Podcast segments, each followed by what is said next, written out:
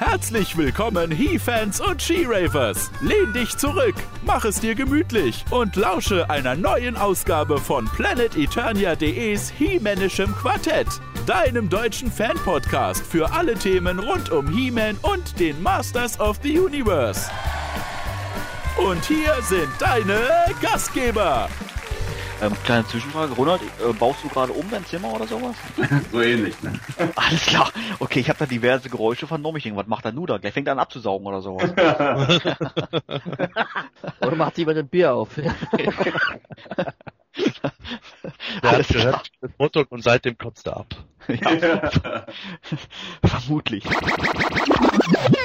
Herzlich willkommen zu einer neuen Ausgabe vom Hemanischen Quartett, deinem deutschsprachigen Podcast für alle Themen rund um He-Man und die Masters of the Universe. Mein Name ist Manuel, der Hulk ist grün Miesner und auf Planet Turner bin ich unterwegs als Manuel. Mich kennt man unter dem Namen Sebastian Anticyclone Abermeteops Lava Vogel und auf Planet Eternia geistere ich mit dem Namen Wiley umher. Und ich bin Toni, The Kellerman Schuster und auf Planet Eternia unterwegs als Galaxy Surfer. Wow, was für eine ereignisreiche Woche liegt hinter uns. Die San Diego Comic Convention wurde ihrem Ruf als die Convention schlechthin mal wieder gerecht und es gab vieles, vieles zu bestaunen und genau darüber wollen wir auch heute ausführlich sprechen. Und dazu haben wir uns natürlich wieder Verstärkung eingeladen, aber das Thema ist selbst für ein Quartett zu mächtig, deshalb stocken wir heute kräftig auf und laden uns gleich drei alte Bekannte zu uns ein, um bis zum Morgengrauen zu fachsimpeln. Bei uns heute ist Planeturnia-Member Berserker79 aus der allerersten Folge vom Himanischen Quartett, Rocky Balboa aus dem Quartett Folge 2 und last but not least PE-Member The Formless One aus der siebten Ausgabe vom Podcast. Ja, hallo, ich bin Ronald Luton und auf Planet Eternia bekannt unter dem Namen Berserker79. Und wer den Podcast bereits seit Anfang an verfolgt, wird meine Stimme schon aus Folge 1 kennen. Ja, hallo, ich bin Frank Schuchert und kämpfe mich auf Planet Eternia als Rocky Balboa durch den Ring. Und mich kennt man aus dem Podcast Nummer 2. Und ich bin Gordon Volkmar auf PE zu finden unter dem Namen The Formless One und wie gerade bereits erwähnt wurde, war ich im Podcast 007 schon mal Gast. Ja, dann mal herzlich, herzlich willkommen euch allen. Servus. Hallo. Moin, moin. So, ja, haben wir eine große Runde heute. Und ähm, ja, ich freue mich, dass ihr alle da seid, aber ich denke, so äh, jeden einzelnen euch brauchen wir nicht mehr vorstellen, denn man, ähm, ja, wir haben euch ja quasi schon vorgestellt, wie gesagt, in den vergangenen Podcast-Folgen. Ihr hattet es ja gerade gesagt gehabt, wo ihr schon mal mit dabei wart.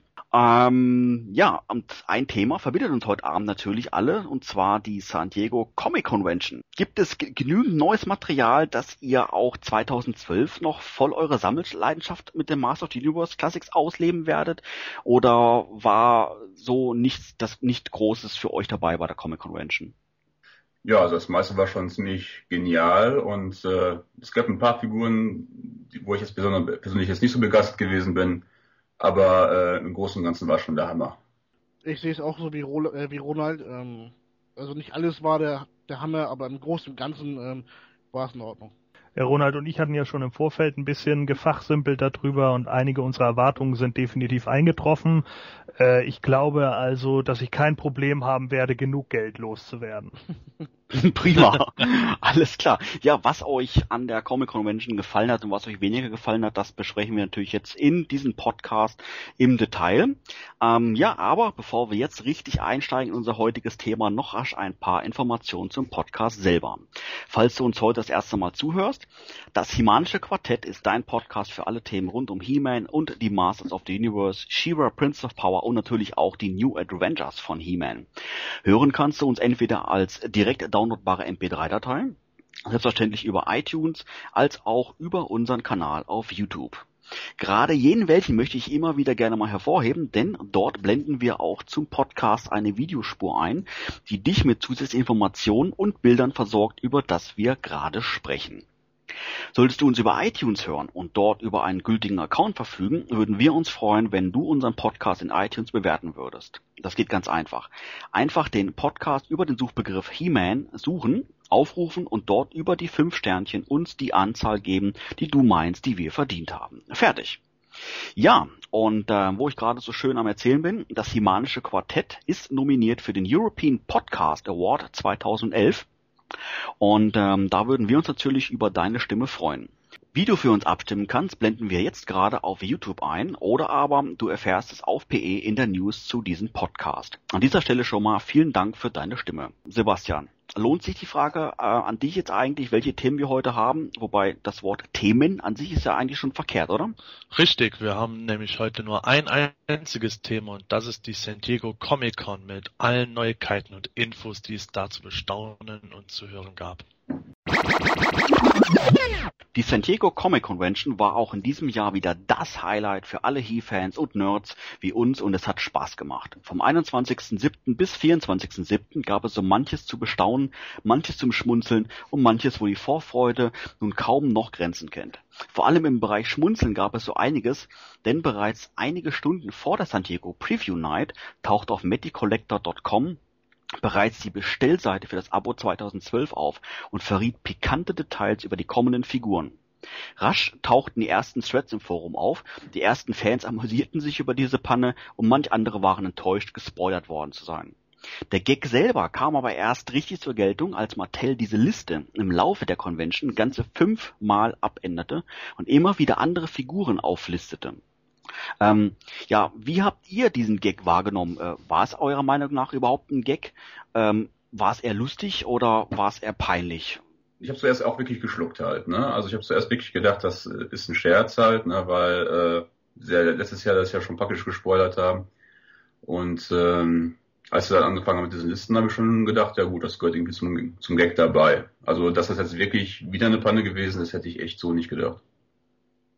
Also ich muss sagen, ich, ich war eigentlich der Auffassung, ähm, dass es von Mattel Absicht war, ähm, weil ich mir einfach sage, also ja, ich will nicht das Wort blöd verwenden, aber so dämlich kann man eigentlich nicht sein, um so eine Liste ins Netz zu stellen.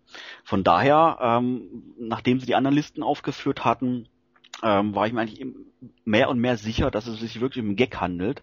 Aber nachdem sich jetzt natürlich herausgestellt hat, dass die erste Liste tatsächlich ja hundertprozentig dann auch so ähm, veröffentlicht wurde, die Figuren, die drauf standen, muss ich jetzt leider auch zugeben, okay, das scheint wirklich eine Panne gewesen zu sein.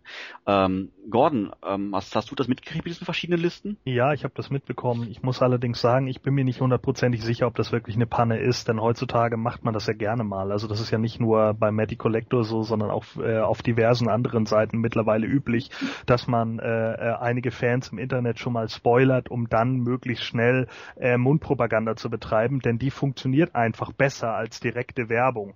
Das sieht man immer wieder und deswegen würde mich das überhaupt nicht wundern, wenn einer der Mitarbeiter das vollkommen absichtlich gemacht hat und man erst später den Gag weiter ausgebaut hat auf diese Disco-Skeletor-Listen. Denkst du nicht, dass es dann äh, vielleicht sinnvoll gewesen wäre, die erste Liste nicht wirklich eins zu eins online zu setzen, sondern wirklich dann absichtlich auch äh, falsche Figuren unter drunter zu mischen? Nö, weiß ich nicht, würde ich nicht unbedingt sagen, weil äh, sich so natürlich schon die Vorfreude ein bisschen bisschen weiterstellt. Im Endeffekt ist es ja auch nicht so gewesen, dass man sofort alle Bilder parat hatte, sondern erstmal nur eine Namensliste und das denke ich ist eigentlich schon ganz in Ordnung, um die Leute wieder anzufüttern. Frank, wie hast du das aufgefasst, diese, diese Listen? Bist du dann drauf reingefallen oder war das für dich dann eher eine peinliche Aktion von Mattel? Also ich habe es natürlich über PE mitbekommen. Und als die erste Liste, also die erste Version ähm, aufgetaucht ist, da, da dachte ich, da habe ich schon gedacht, das könnte eigentlich auch die, das war ernst gemeint, dachte ich zuerst, weil jetzt von den, von den Figuren her ist das ja eigentlich alles schon mal ein Gespräch gewesen quasi und machbar gewesen. Als dann die zweite Version ich weiß nicht, entweder war es eine Panne oder es war vielleicht doch ernst gemeint von Anfang an, weil entweder haben sie es denn bei der bei der zweiten Version versucht, das ja irgendwie zu äh, naja, zu regulieren oder also ich meine, also wenn wenn wenn es ein Gag war, dann finde ich ihn eigentlich ganz in Ordnung. Wenn es eine Panne war, dann naja gut, auch nicht so schlimm. Also ja, du hattest jetzt gerade gesagt, die haben eventuell versucht zu korrigieren. Ähnlich hat es Sebastian formuliert. Er meinte, das wäre vielleicht Schadensbegrenzung. Bist du nach wie vor der Meinung, Sebastian? Ja, bei Matty Collector und Digital River kann ich mir das durchaus vorstellen, dass das wirklich wieder eine Liste war, die sie aus Versehen ein Stückchen zu früh veröffentlicht haben. Und dann hat das entsprechend jemand gemerkt und dann gesagt, okay, jetzt kloppen wir diese ganzen absurden Listen noch hinterher, damit die Leute etwas verwirrt sind, noch die Überraschung gewahrt bleibt. Wäre ja nicht das erste Mal, dass die sich einen Hammer geleistet haben. Ja, also insgesamt wurden, ähm, ich glaube, fünf verschiedene Listen ähm, aufgeführt von, ähm, von Mattel. Toni wäre da jetzt einer dieser Fake-Listen dabei gewesen, die du dir eher gewünscht hättest, als dann die tatsächliche, die dann veröffentlicht wurde? Also eher gewünscht kann man jetzt nicht sagen. Bei mir war es ja auch so, dass ich äh, den äh, die erste Liste gar nicht live miterlebt habe, arbeitsbedingt. Also als ich das über den Live-Ticker erfahren habe, da gab es schon drei Listen. Und deswegen war das auf den ersten Blick schon mal klar, dass ich mir dachte, okay, das ist erstmal Verarsche. und also auf jeden Fall die Version 3 hätte ich überhaupt abgelehnt. Also der erste Blick schon mal Disco Skeletor und dann Gwildor, Loda, das mit mir, naja, das also darauf kann man wirklich verzichten. Erstmal. Ey, nix gegen Gwildor. Also, stimmt, ja, richtig. Sorry. Hallo, Zombie Randor. Was soll das? ja. Wobei man jetzt ähm, schön mal einwerfen kann, äh, wegen Gwildor, ähm, wundert mich jetzt ehrlich gesagt. Also er wurde aufgeführt, okay. Ähm, was mich aber wundert, auch, ist doch ein Bild auch aufgetaucht. Ähm, Skeletor auf Pantor, der, ja, ich würde jetzt mal sagen, ähm, den kosmischen Schlüssel in der Hand gehalten hat. Mhm. Wie kann das eigentlich sein? Ist das auch eine Verwirrtaktik oder was steckt da wohl dahinter? Was meinst du, Sebastian? Meiner Meinung nach ist das eine Anspielung auf den Kinofilm gewesen, weil da ja auch zwei kosmische Schlüssel existiert haben. Skeletor hat einen gehabt und Quilder hat den zweiten, das glaube ich ein Prototyp war dann benutzt, um mit den Masters auf die Erde zu gelangen. Also denkst du nicht, dass das ähm, letztendlich schon äh, ein fertiges Zubehörteil ist für Gewildor, der irgendwann erscheinen wird, vielleicht sogar 2012? Na na, die beiden Schlüssel sahen für mich auf verschiedenen Bildern absolut identisch aus und da hätte es für Mattel eher Sinn gemacht, wenn sie einen Hinweis hätten setzen wollen, dass sie Gwildors Spielzeugschlüssel genommen hätten. Also der Schlüssel in der Form, wie er bei der Gwildor Vintage Figur war.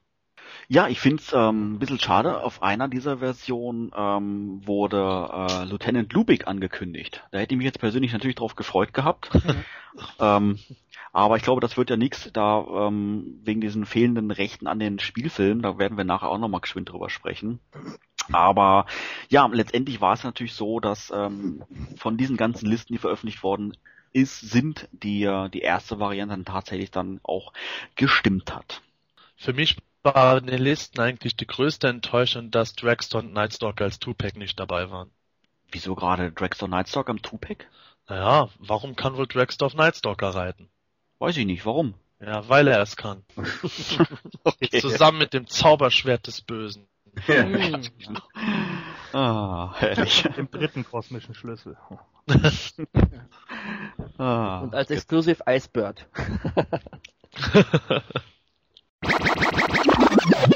Ähm, Mattel hatte, mal abgesehen von der Matty-Panne oder wenn es auch keine Panne war, wir wissen es nicht genau, bereits im Vorfeld angekündigt, ähm, was wir mehr oder weniger auf der Messe zu erwarten haben. Und zwar sollten die restlichen Figuren für 2011 enthüllt werden, die ersten Figuren für 2012 sowie das neue Abo Exclusive und es war die Rede von fünf fundamentalen Neuigkeiten rund um He-Man und Co. Ich würde vorschlagen, ähm, fangen wir doch mal mit den fünf großen Neuankündigungen an. Ähm, was war denn das letztendlich genau, Sebastian? Ja, die erste Neuankündigung war das, was die meisten Fans äh, erhofft haben und sehr viele auch schon erwartet haben, nämlich dass sich Mattel die Filmation-Rechte gesichert haben. Sie haben einen Deal mit Classic Media abgeschlossen und können ab jetzt aus allen Vintage-Cartoons von He-Man, She-Ra und den New Adventures die Charaktere als Figuren produzieren. Also das ist auf alle Fälle mal eine, eine wichtige und gute Neuerung. Ähm, ja, wir sehen es natürlich auch gleich am ersten Exclusive. Wir werden es später nochmal ansprechen. Shadow Weaver war bislang nicht möglich, weil es halt ein Formation-Charakter in dem Sinne jetzt ja war und äh, Mattel ist nun in der Lage, diese Pri äh, Figur auch zu produzieren. Ähm, Ronald, ist das für dich ein wichtiger Punkt mit den Filmation-Rechten oder ähm, ist das eher der, Film, der Filmation Cartoon sowieso eher zweitrangig, dass du sagst, ich brauchte eigentlich keine Charaktere, die ich sowieso nur vielleicht einmal im Cartoon gesehen habe. Ja, ist äh, ja und nein gleichzeitig eher. Also es gibt Charaktere, die ich wirklich sehr gerne sehen würde, und es gibt Charaktere, die ich äh, nicht sehen möchte. und äh, also zum Beispiel Shadow Weaver gehört auch immer dazu, ne, auch zu der Horde. Und ähm, dann erwarten natürlich auch jetzt die anderen Charaktere wie Scorpia und äh, auch aus dem He-Man-Cartoon halt äh, so Charaktere wie Fangman oder Shokoti. Ja, also ich meine, was, was man präsentiert, äh, das wird man ja dann sehen und dann kann man immer noch entscheiden, ob man was kauft oder nicht. Ne? Sebastian hat es gerade erwähnt gehabt, dass es nicht nur den Filmation Cartoon betrifft, sondern auch den New Adventures Cartoon. Ist das etwas, was dir dann persönlich eher zusagt als der Filmation Cartoon, Frank? Äh, also ich finde die, die Lösung generell sehr gut. Jetzt nicht nur auf NA bezogen, sondern auch auf ähm, He-Man und She-Ra. Ähm, bei NA ist es natürlich so, viele Fans sind natürlich dann wahrscheinlich wieder dagegen, äh, aber ähm, da gibt es ja auch viele Charaktere, die zum Beispiel der Master Brain oder so zum Beispiel, die man natürlich dann als Figur rausbringen könnte. Bei den, bei den äh, Vintage He-Man Cartoons zum Beispiel ist mir immer eine Figur, ein, äh, ein Charakter hängen geblieben. Ich weiß nicht, ob der, glaube ich, auch nur einmal dabei war. Das war der Fangman zum Beispiel. Ich habe den mhm. damals auf, auf so einer ähm, Select-Video-VS Kassette gehabt und ähm, der ist mir, der ist mir immer noch in, in Erinnerung geblieben. Und wenn, ich, wenn den als Figur rauskommen könnten würde, der wäre echt gut. Ja. Ich denke, der hat auch gute Chancen. Das ist einer von denjenigen, die immer am meisten erwähnt werden auf den Wunschlisten. Würde mich wundern, wenn wir auf den äh, jetzt äh, verzichten müssten. Also Fangman gehört ja auch zu den Figuren, äh, genau wie Lizardman, der eben bei den ersten Kaufkassetten Abenteuer mit dabei war. Deswegen ist er auch recht bekannt. Und beim Klebealbum zum Beispiel von Panini, ich denke mal, dadurch hat er auch seine Popularität. Und ich denke auch, der hat da sehr große Chancen, in der Classic Line aufzutauchen. Ah, jetzt wo du es erwähnst, stimmt, im Kleberalbum war der auch vertreten. Ja, genau. genau. Ich denke, Nachteil ist es auf keinen Fall, sich die Rechte gesichert zu haben. Ich meine, natürlich kann das jetzt zu, zu äh, man, man kann alles in negative Schlagzeilen kehren. Natürlich können die einen jetzt wieder sagen, oh nein, jetzt kriegen wir die nächste Clawful-Variante, weil wir den Clawful-Charakter dann vorgesetzt aber andererseits sage ich dann auch, äh, gerade Shadow Weaver ist, ist einfach ein Charakter, der immer gefordert wurde und die kommt jetzt. Das ist schon ein Vorteil. Neben äh, Fangman und Lizardman meinetwegen auch Strongarm. Äh, da sind genügend Charaktere, glaube ich, die sich auch unter Fans immer noch großer Beliebtheit erfreuen und deswegen ist das kein, kein schlechter Deal für die Fans, denke ich. Es ist halt immer gefährlich, wenn man dann hinterher sagt, oh ja, wir haben jetzt hier noch den Bauern aus Episode 45, den bringt uns auch noch ja, dann wird's ein bisschen nervig, aber ansonsten denke ich, ist das absolut super. Ja, sehe ich auch so. Also vorrangig sind natürlich schon die Figuren, äh, die klassischen, die es eben auch als Vintage-Figuren gab, aber Filmation-Charaktere sind einfach ein netter Zusatz. Das sind auch beim NA-Cartoon, also wie vorhin schon erwähnt, Master Sebrian oder so meine Wunschcharaktere wie Krita oder Mara mhm. und die Wissenschaftler, die hätten eigentlich auch so einen Spaßfaktor, würde ich mal sagen. und ja, und dann eben Shadow Weaver, aber die kommt ja jetzt eh. Das, das Schöne ist ja auch halt, ne, dass dadurch, dass ja so viele Teile wiederverwendet werden und auch jetzt äh, der normale Motokörper genommen wird, dass ja alle Figuren aus allen Epochen relativ äh, ja einfach zueinander passen. Ne? Also man hat nicht mehr so diesen mhm. Filmation-Look und dann diesen den Toy-Look und dann den NA-Look, sondern man hat einfach einen einheitlichen schönen Look dann. Ne? Sebastian, ähm, es sieht irgendwie noch so ein bisschen das Gerücht, dass Mattel nicht nur die Rechte am äh, Filmation Cartoon hat, beziehungsweise auch am NA Cartoon hat, sondern auch äh, die Rechte an äh, UK Comics und äh, somit auch den Ladybird Heften. Ist da was dran? Ja, das wurde mir auch so gesagt, äh, dass sie sich da bemüht haben, zum Beispiel die Golden Books, äh, dass sie da die Rechte daran haben. Das war vorher alles gar nicht so gesichert.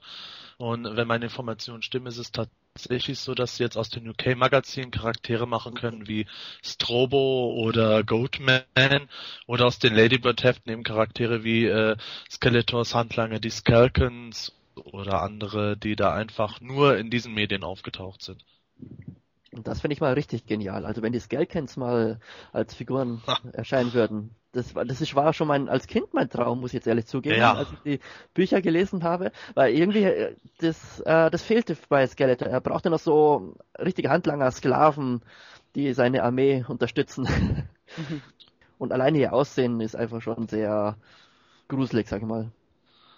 Ja, vor allem von Skeletor gibt es ja Handlanger aus allen Epochen. Im Zeichentrick von Filmation gab es ja diese kleinen äh, schwebenden Roboter.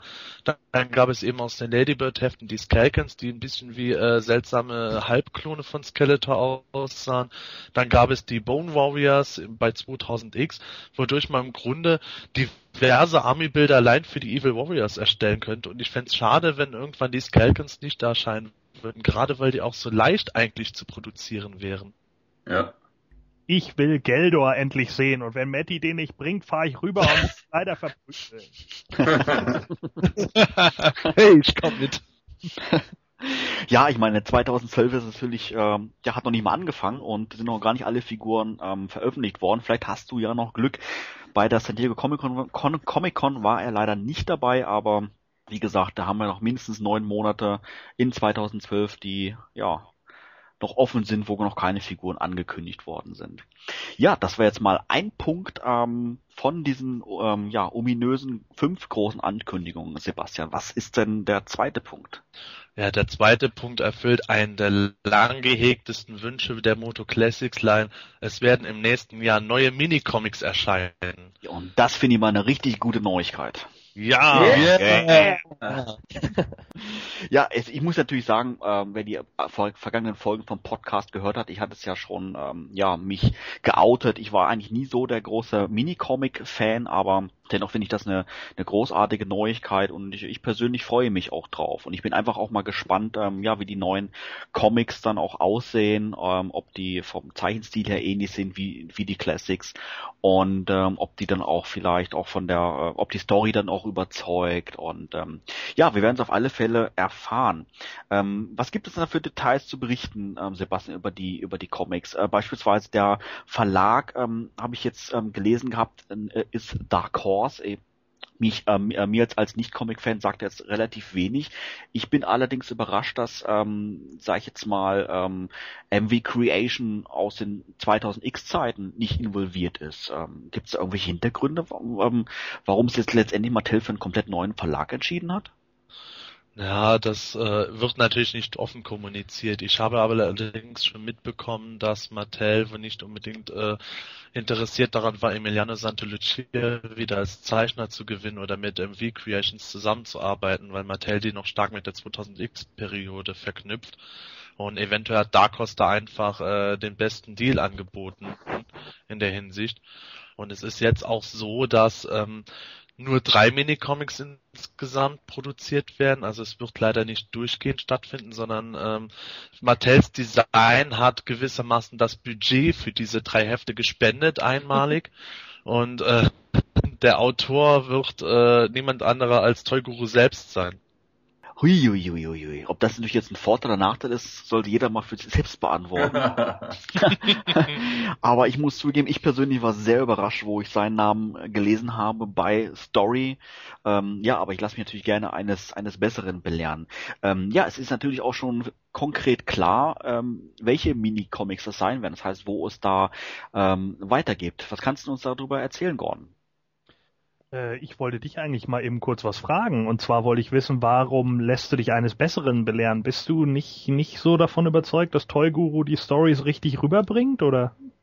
Ähm, ja, also wollen wir es mal so sagen, ähm, er, der, äh, der Scott Knightley macht ja, glaube ich, oder schreibt ja, glaube ich, auch diese die Biografien auf den Cardbacks und ähm, da habe ich jetzt schon ja von verschiedenen Fans auch gehört, dass ähm, ja die Stories da teilweise so ein bisschen ähm, an den Haaren teilweise herbeigezogen sind und versucht wird, möglichst viele Verbindungen zu knüpfen und teilweise abstruse Realnamen ähm, kreiert werden und Verbindungen zwischen Charakteren kreiert werden. Ähm, ich ähm, sag mir mal so, er ist ja äh, Produktmanager bei Mattel und er macht seine Arbeit da ja sicherlich auch sehr gut. Und ähm, ich denke mal, ähm, ja, die die Arbeit eines eines Autors äh, oder eines ja, ich sag es mal salopp Geschichtenschreibers will ja auch irgendwo gelernt sein. Und ob man ähm, das so einfach aus dem Stegreif alles machen kann oder sollte, weiß ich nicht. Und deshalb bin ich etwas skeptisch, aber ich lasse mich da gerne eines eines Besseren belehren und vor allen Dingen dann auch ähm, ziehe mir da gerne dann äh, Profi ähm, Rat zur, äh, zur Seite, wie zum Beispiel jetzt vom, vom Sebastian, der mir da sicherlich dann seine Meinung sagen wird, wie er die Comics findet. Und ähm, ja, ich bin da, wie gesagt, ein bisschen skeptisch. Also ich bin ja der Meinung, dass gerade, äh, wenn man jetzt Dark Horse hört, äh, wer, wer sich ein bisschen mit Dark Horse auskennt, der weiß ja auch, dass sie, dass der Name da mehr oder minder Programm ist, denn Dark sind die Comics definitiv. Also die meisten kennen ja wahrscheinlich die Maske, äh, aber nur aus dem Film mit Jim Carrey oder der Zeichentrickserie. So war die aber damals überhaupt nicht angelegt. Und wenn ich überlege, dass das äh, Masters of the Universe so in diesem Stil, also wirklich in einer härteren Gangart, so wie es jetzt vielleicht Conan gerade bei Dark Horse ist, äh, dargelegt wird, könnte ich mir das sehr gut vorstellen. Vor allen Dingen, wenn Scott Neidlich selber weiß, was er an den Charakteren hat, beziehungsweise welche Verknüpfungen dazwischen entstehen, kann ich mir sehr gut vorstellen, dass das echt gut wird. Also es wird wahrscheinlich dann aber, oder ich hoffe, dass auch ein bisschen eine etwas düstere Anschauung von äh, Masters of the Universe und naja, gut, ich meine, für das Hauptklientel, wenn das tatsächlich so alt ist wie uns, glaube ich, ärgert uns das auch nicht wirklich. Also da stimmt schon, also ähm, es sind natürlich ja eigentlich nur erwachsene Sammler, von daher wäre natürlich auch eine, eine härtere Gangart vertretbar in irgendeiner Form. Die Frage ist natürlich, was der Fan jetzt erwartet. Also ich persönlich muss sagen, ich erwarte eine Fortsetzung von den Minicomics. Und die Minicomics halt in dem Stil, wie sie halt damals waren. Wenn das jetzt heißt, dass sie in den, in diesen ähm, drei Minicomics, die jetzt kommen, dann auf einmal sich, sag ich mal, übertrieben formuliert, gegenseitig umbringen und Blut spritzen und sowas alles, weiß ich nicht, ob ich persönlich damit ähm, zufrieden werde, wäre. Also ich denke mal eher nicht, weil ich einfach das ähm, den alten Stil halt auch gerne gerne haben wollte, wie es an den Minicomics halt damals auch war. Da bin ich ganz genau deiner Meinung, Manuel. Ähm, es ist ja so, auch die Figuren, die man jetzt sammelt, das wir alle sammeln die eben hauptsächlich aus nostalgischen Gründen eben. Und äh, deswegen würde ich auch bei den Minicomics eben den Stil der alten Comics vorziehen. Also es kann schon etwas härter sein, ja, etwas angepasster für die erwachsenen Sammler, aber im Grunde sollte schon ungefähr so sein wie die alten Comics. Ich denke, dass wir uns da keine große Sorgen machen müssen. Äh, Mattel ist immer noch ein Familienunternehmen und auch wenn die Toyline und damit die Comics für erwachsene Sammler sind, wird, denke ich mal, die härtere Gangart allenfalls bedeuten, dass man mal wirklich im Comic äh, den Tod eines Charakters sieht, wenn es so gedacht ist. Aber nicht, dass der jetzt dann niedergemetzelt wird mit Blutspritzen und äh, das Gerippe wird noch aus der Haut hm. rausgerissen oder so was. Ich denke mal, da brauchen wir uns keine Sorgen machen. Und soweit ich es gesehen habe, die erste Innenseite wurde ja auch schon gezeigt und das Cover orientiert sich äh, das Artwork auch sehr stark an den äh, Geschichten von Bruce W. Tim damals. Und ähm, in der Geschichte knüpft es ja auch im Grunde diesen nie vollendeten Dreiteiler von The Powers of Grayskull an. Und ich denke mal, da, da äh, wird das meiste relativ äh, human sein. Ja, das war ähm, genau die Frage, die ich äh, vor wenigen Minuten Gordon gestellt habe. Richtig, ähm, ähm, es wird eine Fortsetzung äh, sein von The Powers of Grayskull. Du hast gerade auch, äh, gerade auch nochmal gesagt, Sebastian. Und zwar äh, für die äh, Zuhörer, die das nicht wissen, diese Minicomic-Serie war ähm, damals Ende der 80er Jahre als Dreiteiler ausgelegt. Ähm, der erste Teil erschien. Ähm, The Legend Begins hieß der damals. Die anderen beiden Hälfte erschienen nicht mehr. Und ähm, das sind auch die letzten letzten Minicomics, die letztendlich auch produziert worden sind. Und Mattel setzt da genau an und ähm, tut das erste Heft, quasi das letzte Heft aus, der, aus den 80er Jahren nochmal neu auflegen und tut dann diesen Dreiteiler, also dann mit Teil 2 und Teil 3 dann auch dann komplettieren. Und ähm, ja, die Story, Powers of Grayskull, The Legend Begins, das heißt, ähm, ja, Back to Preturnia, oder Sebastian? Ja, soweit ich es mitbekommen habe, ähm, wird halt eben dieses Heft nochmal neu erzählt, nach Modul Classics, Biografien, Standards, sag ich mal. Und ähm, die Geschichte knüpft wohl damit an, dass dieser zweite Ultimate Battleground, diese gigantische Schlacht, äh, das Ende davon erzählt wird.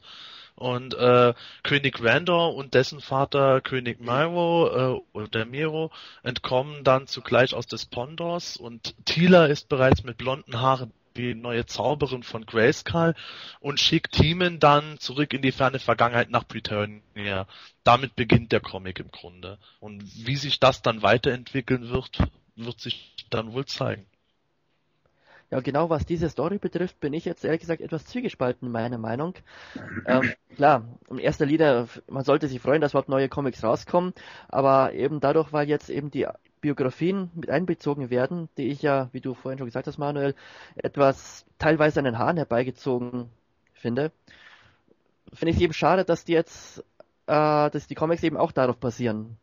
Und naja, also man müsste es erstmal sehen, wie wie sie jetzt wirklich werden, die Geschichten, aber bisher bin ich da jetzt noch nicht so dafür.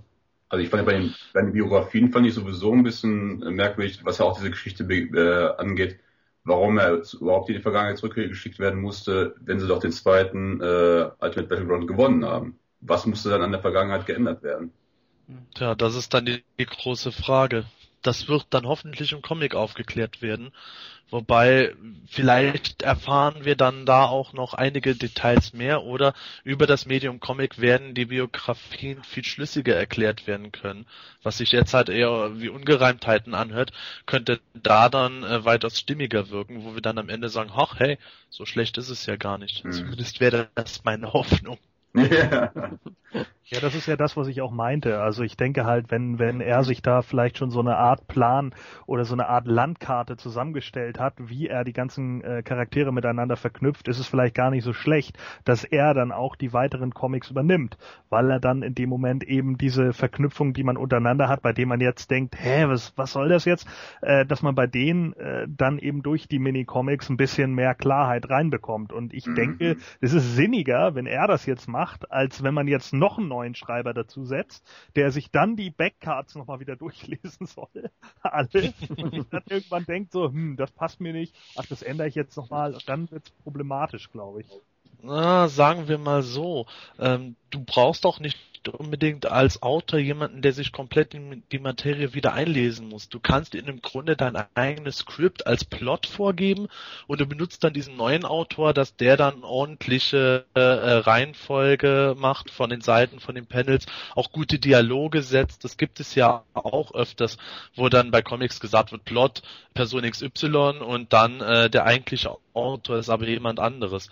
Und das ist auch eine Gefahr, die ich sehe, weil der Scott Knightley bezeichnet sich zwar als professionellen Schreiberling, aber ob ich jetzt irgendwelche Werbetexte verfasse oder meine ganze Comicgeschichte schreibe, das ist nicht ohne und da kann er auch auf die Schnauze fallen.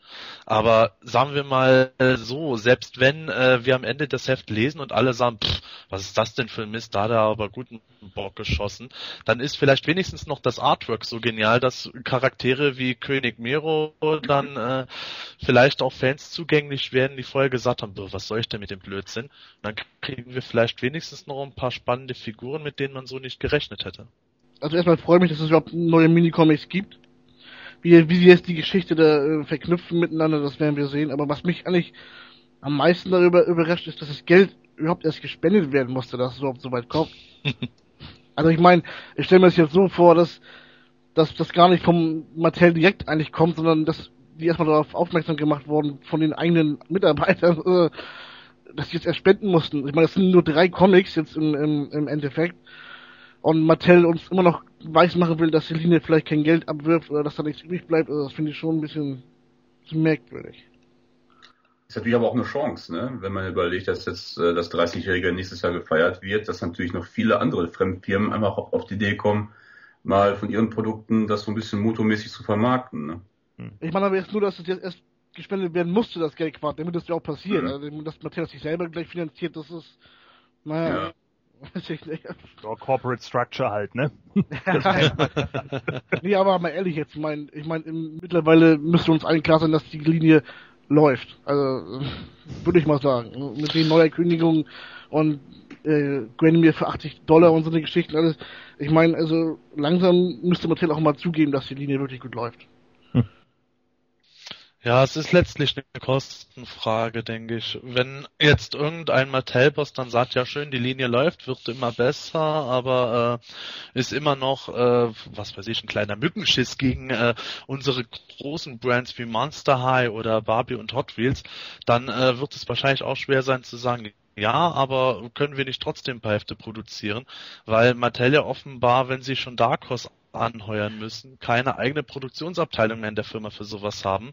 Mhm. Und äh, dann kostet das direkt mal Geld, da die ganzen Leute anzustellen, weil an einem Comic arbeiten ja auch diverse Personen dran. Und da, da kommt man vielleicht schnell auf ein Budget, was äh, für gewisse Etagen dann einfach unverhältnismäßig wäre gegenüber dem Nutzen. Weil für Mattel äh, zählt ja dann letzten Endes eigentlich nicht, dass äh, man den Fans oder Sammlern einen Gefallen tut, sondern in den oberen Etagen wird dann gesagt, da, das kostet Geld und was haben wir davon? Ich glaube ja, ich könnte mich am besten damit anfreunden, wenn das wirklich insgesamt ausgebaut wird. Irgendwann mal ist ein Wunschdenken. Also auch die, dass es mehr als nur drei Minicomics gibt oder irgendwann mal eine eigene Comicserie. Und dann kann ich das eben als wirkliche Neuerzählung nochmal sehen, wie damals schon. Es gab ja die Ur-Story, dann die bekannte Classic-Story und dann eben 2000X und jetzt ist es eben wieder eine weitere Version der Moto-Story und damit könnte ich mich dann abfinden. Ich sehe es dann schon. 2013 heißt es dann, wir setzen die Minicomics fort mit drei weiteren Heften und diesmal kommt Montana and the Menace of the Evil Horde in gut. Wer weiß, vielleicht hat die auch Dark Horse vielleicht äh, das vielleicht auch schon selbst vielleicht eingeplant als eine eigenständige Comic-Reihe vielleicht später mal. Ah, das, das fällt schwer Du musst dir, du musst dir das überlegen, ähm, dass wenn Dark Horse jetzt selber eine Comic-Serie auf den Markt bringen würde, müsste Dark Horse umgekehrt an Mattel was bezahlen eigentlich, mhm. weil Dark Horse dann die Lizenz von Mattel äh, kaufen würde dafür. Das, das, das ist mir klar. Aber ja, gleich sind aber Comics mittlerweile eigentlich dermaßen unprofitabel, dass es äh, mir gedanklich schwerfällt, zu überlegen, dass Dark Horse jetzt wirklich das eingeht, weil es gibt andere Verlage, die bringen Comics von G.I. Joe und Transformers raus und die laufen nicht gerade extra mhm. toll. Also mhm. auf gut Deutsch kann man damit jetzt keinen Reibach machen. Da müsste wirklich schon jemand äh, so enthusiastisch wie damals die Jungs von MV Creations sein, die sagen, ist mir scheißegal, ums Geld notfalls zahle ich drauf, Hauptsache ich bringe die Comics raus. Ah, da lässt sich kein Blumentopf gewinnen. Ich bin mir nicht sicher, ob Dark Horse da wirklich Interesse hat das macht Dark Horse nicht. Also ich glaube, äh, sie sind zwar auch ein recht großer Verlag in den USA mittlerweile, aber äh, die, die wählen schon ziemlich genau aus, wo sie ihr Geld investieren. Und ich denke, wenn sie, man muss immerhin noch sagen, äh, Master of the Universe wird immer noch eben als als äh, Collectors Edition gehandelt. Ja, es ist eben keine äh, weitläufige Serie, die irgendwo in jedem Laden zu kriegen ist, sondern es wird halt eben einfach über Medi Collector vertrieben und demzufolge Folge ist auch trotz alledem, obwohl die Line gut läuft, äh, ist, ist das, das Klientel einfach zu klein und genau deshalb wird Dark Horse auf das nicht eingehen. Also würde mich sehr wundern, wenn sie das machen. Zwei Punkte von den fünf Ankündigungen haben wir mal angekratzt. Ähm, es geht noch weiter. Sebastian, erzähl doch mal. Punkt drei, was hätten wir denn da so? Ja, Punkt drei ist eine große Überraschung für die meisten, denke ich, denn im Jahr 2012 werden außerhalb des Abonnements sechs völlig neu kreierte Charaktere erscheinen. Die werden unter dem äh, Signet des 30-jährigen Jubiläums kommen. Und ähm, bereits im Januar erscheint als erste Figur kein anderer als Fearless Photok, der damals ja Sieger des Creative Character Wettbewerbs war und trotzdem nie produziert wurde. Ähm, ja, wie ist denn da eure Meinung zu äh, neuen Charakteren? Ich habe so ein bisschen so das Gefühl, dass ähm, die Meinungen der Fans da so ein bisschen zwiegespalten sind. Die eine Hälfte ähm, sagt, Mensch, ich brauche so einen Kram nicht, ich möchte die ähm, die klassischen Figuren haben. Äh, manche sind vielleicht sogar ein bisschen äh, verärgert oder befürchten, dass äh, diese neu kreierten ähm, Charaktere Budget für Charaktere letztendlich wegnehmen, die sie ähm, viel lieber sehen wollen und die andere Seite sagt, Mensch, klasse, ähm, mal was, was ganz Neues von Master of the Universe. Ich bin dem offen gegenüber eingestellt und freue mich auch ähm, darüber. Ähm, Frank, bist du jetzt einer derjenigen, die sagt, okay, ich begrüße diese neuen Sachen oder könntest du darauf eigentlich verzichten? Ähm, ich sag mal, also verzichten nicht unbedingt. Ich, ich bin jetzt von vieles Foto zum Beispiel jetzt nicht so, ähm, oder ich habe da jetzt keinen Bezug zu, ich, obwohl er seine, obwohl er seine eigene Geschichte schon hat eigentlich, aber ähm, wiederum zum Beispiel der Drago Man, dieses was von von den Forcemen da äh, erfunden wurde, finde ich wieder sehr interessant. Zum Beispiel, was mich da an der Geschichte ganz stört, ist, dass es, dass es unter dem Banner läuft mit dem mit dem 30-jährigen Jubiläum. Ich weiß nicht, ähm, da habe ich mir was anderes vorgestellt eigentlich. Jetzt generell als Überraschung für das 30-jährige Jubiläum? Ja, genau, ja. Also da dachte ich, ich gucke was an, habe ich mir so gedacht, ich weiß gar nicht, was, was ich denke, aber irgendwie dachte ich mir, was kommt was anderes. Ja, Ronald, ähm, wie sieht es mit dir aus mit neuen Charakteren? Also ich mag das schon ganz gerne. Also äh, es kommt immer darauf an, um was es halt äh, geht. Ne? Also ähm, ich denke, mein, manche Figuren funktionieren mit Sicherheit ganz gut. Äh, jetzt, bisher haben wir ja nur zwei jetzt gesehen. Und man wird natürlich erstmal gucken, wie die anderen vier aussehen. Und äh, die Frage ist auch immer, wie die letzten Endes dann auch wirklich in der Hand dann wirken, wenn man sie zu Hause hat. Ne? Ja, aber, vom, aber vom Prinzip her, wie gesagt, also tut keinem weh, finde ich. Ja, ist natürlich jetzt ähm, die Frage, wie sie sich dann verkaufen werden, weil Sebastian hat es angesprochen gehabt, sie sind nicht Teil des Abonnements. Das heißt, jeder muss letztendlich monatlich dann dazu kaufen und da wird relativ, sicherlich relativ schnell ersichtlich, ob ja, ob es ankommt, die neuen Charaktere oder eben nicht ankommen. Ähm, würdet ihr generell sagen, ähm, natürlich zusätzlich zum Abonnement und jetzt nochmal diese sechs Figuren, die man zusätzlich kaufen muss, dass man irgendwo vielleicht auch schon preislich an eine Grenze kommt, monatlich, wo man sagt, okay, puh, also ich gebe jetzt schon relativ viel Geld dafür aus, natürlich mit diesen Large-Scale-Figuren und Quartalsfiguren und sowas alles, ist dann irgendwo die Grenze da erreicht, dass man, dass die Fans vielleicht dann sagen, okay, ich verzichte eher auf diese neuen Charaktere oder ähm, ist bei euch persönlich beispielsweise da die Schmerzgrenze eigentlich noch nicht erreicht. Toni, wie sieht das bei dir aus? Ja, bei mir persönlich ist die Schmerzgrenze ehrlich gesagt schon erreicht. also äh, das sind halt einfach Figuren, ich muss jetzt hier leider ein bisschen die Spaßbremse spielen. Ich finde die Figuren überflüssig, weil ähm, wenn man jetzt bedenkt, dass die, die ganze Sache eben nicht ausgebaut wird durch einen neuen Cartoon oder durch eine Comic-Serie oder wie auch immer, finde ich es eben überflüssig, dass jetzt neue Figuren auftauchen, neue Charaktere, weil die hat man zwar als Figur, aber die stehen dann da und die haben dann zwar eine eigene Bio bekommen, aber sonst wird es anscheinend nie irgendwas, eine Erzählung zu denen geben. Das ist irgendwie, ja, ich weiß auch nicht, ich, Och, ich würde mein Popo drauf verwetten, dass zum Beispiel der Dragoman in den Minicomics vorkommen könnte. Ja, das sind dann auch nur drei. ja, aber vielleicht ist er da so überzeugend wie beispielsweise Fangman in der einen Zeichentrickfolge. Ja, okay. ich denke, Tonis Einwand ist da schon gerechtfertigt. Also ähm, ich, bei mir ist das auch so ein leichter Zahnschmerz. Also das ist eigentlich ein eher ein, ein viel größerer Schmerz als als die die ganzen anderen Ideen, die da so kamen. Also ich bin auch der Meinung, wir haben ja in, in auf auf Planet Eternia haben wir ja von dem User Fangman so einen unglaublich schönen Thread, Infothek und mögliche Charaktere. Ja, und ich glaube, er hat da mal alle möglichen Charaktere aufgezählt, die irgendwie in irgendwelchen Minicomics etc. vorgekommen sind. Und da kommen wir alleine irgendwie schon auf weit über 200 Charaktere. Und dazu brauche ich jetzt nicht noch ein Dragoman, der mich irgendwie an Galaxy Warriors Dragoon erinnert. äh, das, das, das, das muss einfach nicht sein. Also ich kann natürlich verstehen, man würde in den Minicomics, und das wird passieren. Ja, es wird auf jeden Fall passieren. Der wird dann da irgendeine eine Nebenrolle spielen, die vielleicht sogar gewichtig ist für Demo-Man oder was auch immer. Aber trotz alledem, es gibt eigentlich genügend Figuren, die man hätte bringen können. Da muss man jetzt nicht noch und dann auch gleich noch sechs neue Charaktere in einem Jahr bringen. Also da hätte man lieber sagen können, wenn man schon sagt, wir bringen eigentlich nur einen New Adventures Charakter pro Jahr, dann kann man auch sagen, wir können einen völlig neu kreierten pro Jahr bringen. Das reicht.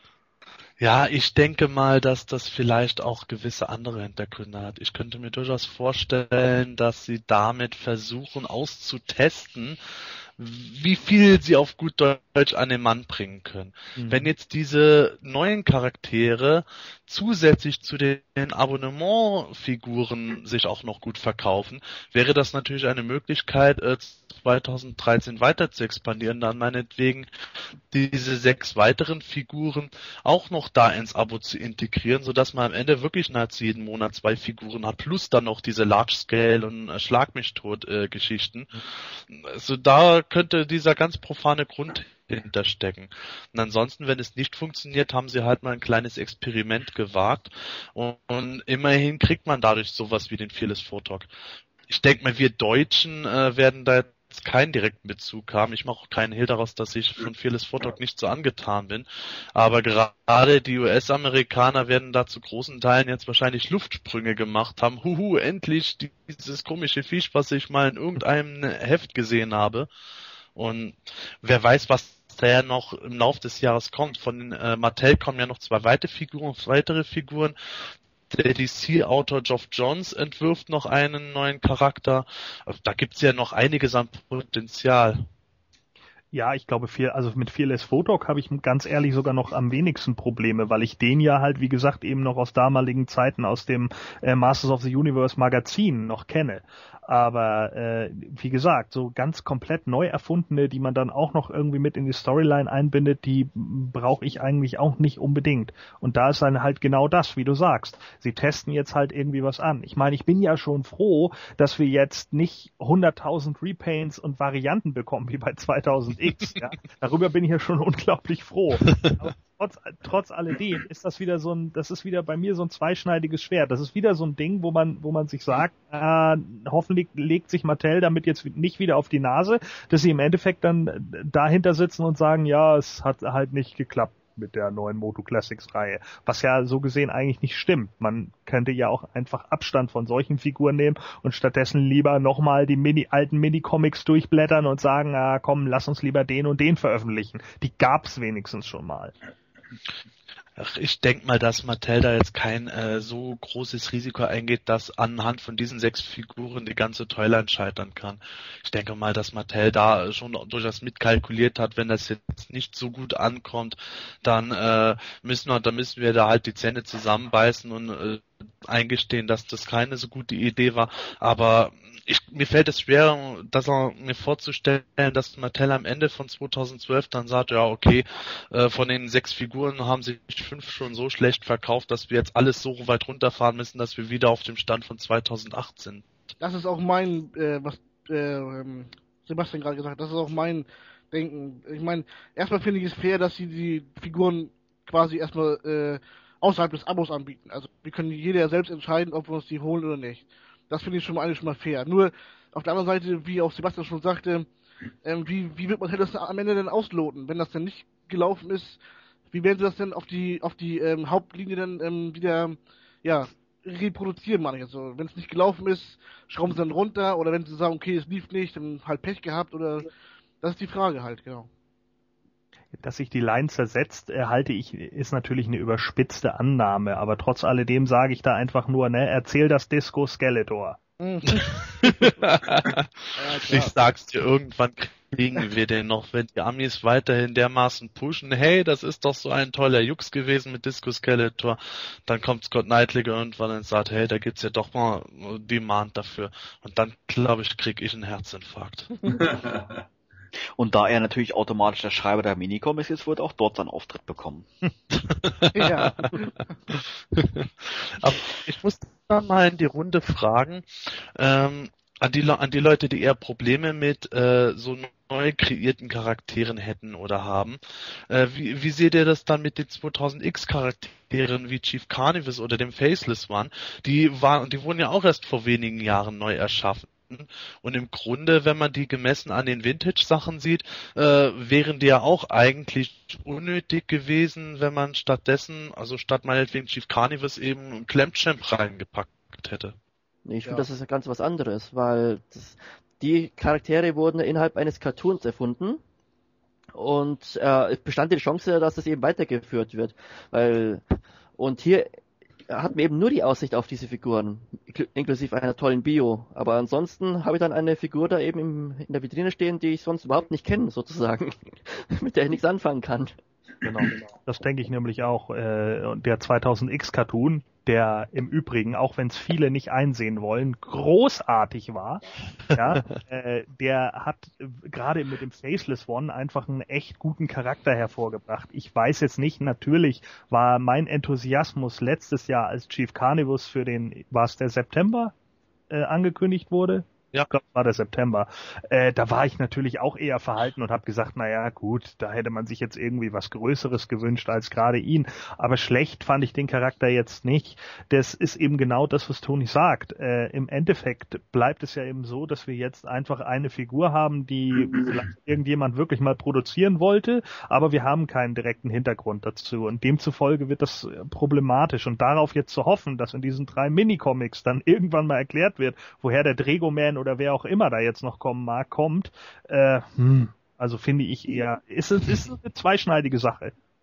Ich glaube, ich komme da nämlich von der anderen Schiene aus, weil ich das schon aus der Vintage Toyline her so gesehen habe. Zuallererst hat man in der in der Regel die Figuren gesehen. Die hingen dann im Laden, da hat man gesehen, boah, geil, da ist ein Typ mit mechanischen Arm oder da ist einer, der sieht aus wie ein Krokodil, da ist einer mit einer riesen Hummerschere oder da ist einer, der Bienenflügel hat. Und dann wurde danach entschieden, hey, die Figur sieht cool aus, die kaufen wir. Und danach hat man eigentlich in der Regel erst durch die Minicomics oder den Zeichentrick oder andere Comics erfahren, was das überhaupt für ein Fisch ist da hast du immer noch mit kindlichen Augen gedacht. Ja, heute ist das einfach. Ich meine, wir gehen jetzt ja irgendwie schon von der, wie gesagt, wir gehen von der Sammel, wir gehen von der Sammler-Toyline aus. Wenn ich mit kindlichen Augen denke, dann würde ich natürlich auch sagen, boah, Optimus Prime aus Transformers sieht voll gut aus. Gehe ich und sage, nee, der alte war viel cooler, verpiss dich mal. Also, das ist, Ja, wahrscheinlich sehe ich das ein bisschen äh, mit kindlichen Augen dann noch. Da ist man eben in den Laden gegangen und hat da neue Figuren gesehen und hat sie gekauft mit der Absicht, damit zu spielen. Das war ganz einfach. ja, machst du es nicht mehr? Äh, nicht auf die Art. oh. du Ferkel. Hey, ich hatte meine Ruhe im Keller, okay? Gott, ist mir schlecht. Ja, ähm, Sebastian, du hattest es ähm, schon erwähnt gehabt. Ähm, fünf Figuren hattest du quasi schon aufgelistet gehabt, also fünf neue Charaktere, die uns 2012 erwarten werden. Ähm, zwei davon sind mittlerweile bekannt. Die äh, sechste Figur ähm, dieses eines neuen Charakters ist natürlich auch wiederum was ganz Besonderes. Ähm, was steckt denn dahinter? Genau, das ist die vierte Großankündigung, denn Mattel veranstaltet bereits jetzt bis zum Jahresende einen neuen Creative Character Wettbewerb. Äh, eins vorweg, leider können auch wieder jetzt nur US-Bürger dran teilnehmen, aber äh, von denen kann jeder beliebig viele Ideen für neue Figuren einsenden. Äh, die einzigen Kriterien sind es und die Figuren sollten halt eben völlig neu äh, erfunden sein. Sie sollten relativ gut aus möglichst vielen bekannten Partien äh, umsetzbar sein. Sie sollten natürlich in die Toyline passen. Und dann ist es so, dass äh, Mattel aus allen eingesendeten Ideen dann einen Sieger kürt und die entsprechende Figur wird im Dezember 2012 als die letzte von den sechs äh, Figuren zum 30-jährigen Jubiläum erscheinen. Die Idee dahinter finde ich ja ganz in Ordnung scheiße ist, dass man wieder US-Bürger sein muss. Ich hätte ja, ja, schon mal Bock gehabt, da mitzumachen, aber so wird das ja wieder nix. Ich hole mir jetzt dafür keine Green Card. ja, ich meine, das mit, äh, mit den US-Bürger ist natürlich schon, schon schade muss ich ehrlich sagen. Und ich meine auch im Forum schon gelesen zu haben, dass ähm, ja doch einige deutsche Fans da gerne mal dran teilgenommen hätten. Aber ja, können wir nichts dran ändern. Da gucken wir leider mal in die Röhre. Ich bin da wirklich immer gespannt, was da für Ideen reinkommen. Interessant finde ich in dem Zusammenhang, ähm, dass sich äh, Mattel automatisch sofort alle Rechte eingesteht an den Einsendungen. Und ich würde mal behaupten, natürlich nicht nur an, an, den, an den Einsendungen des ähm, letztendlichen Gewinners, sondern unter allen Einsendungen, was vielleicht bedeuten könnte, dass sie irgendwann mal sagen, Mensch, ähm, hier haben wir noch eine Figur eingesendet bekommen, die hat zwar damals nicht gewonnen, aber letztendlich haben wir die Rechte dran und dann können sie die auch später mal dann mal produzieren und der jeweilige Erfinder kann da eigentlich nichts mehr gegen machen. Oder habt ihr das irgendwie anders aufgefasst, Gordon? Nö, also ich sehe das schon ganz ähnlich. Ich denke, dass da da hat Mattel schon seinen seinen Anklang hinter und äh, später kann man dann ja immer sagen, ja nee nee, die Idee hatten wir ja auch. so, bei eigene Charakteren. Das, das ist ja dann schön einfach. Also da, so macht man sich doch auch keine große Arbeit, sondern man kann dann aus den Sachen schöpfen, die schon jemand äh, vorgearbeitet hat. Das ist doch top. Also besser geht's ja nicht. Wobei ich Mattel da jetzt aber auch keinen großen Vorwurf machen möchte. Das ist in der Regel die normale Handhabe bei solchen Geschichten.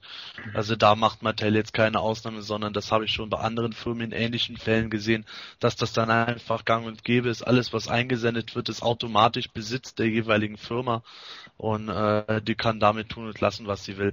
Nur hat es natürlich meistens dann eher die Hintergründe, dass man dann bei, was weiß ich, Malwettbewerb von der, von der fünften Klasse, dass dann äh, die Sparkasse Recklinghausen eben in ihrem Monatsmagazin Fotos von den anderen Bildern auch abdrucken darf. Ja, aber anderes, äh, es ändert ja auch, wenn, wenn das die übliche Regel ist, ändert es ja nichts daran, dass es für Mattel eigentlich nur eine Win-Situation ist. Nein, das, das natürlich nicht. Da gebe ich dir absolut recht. Also wenn Mattel es darauf anlegt, können die dann munter Charaktere produzieren, von den Fans geschaffen, wie sie lustig sind.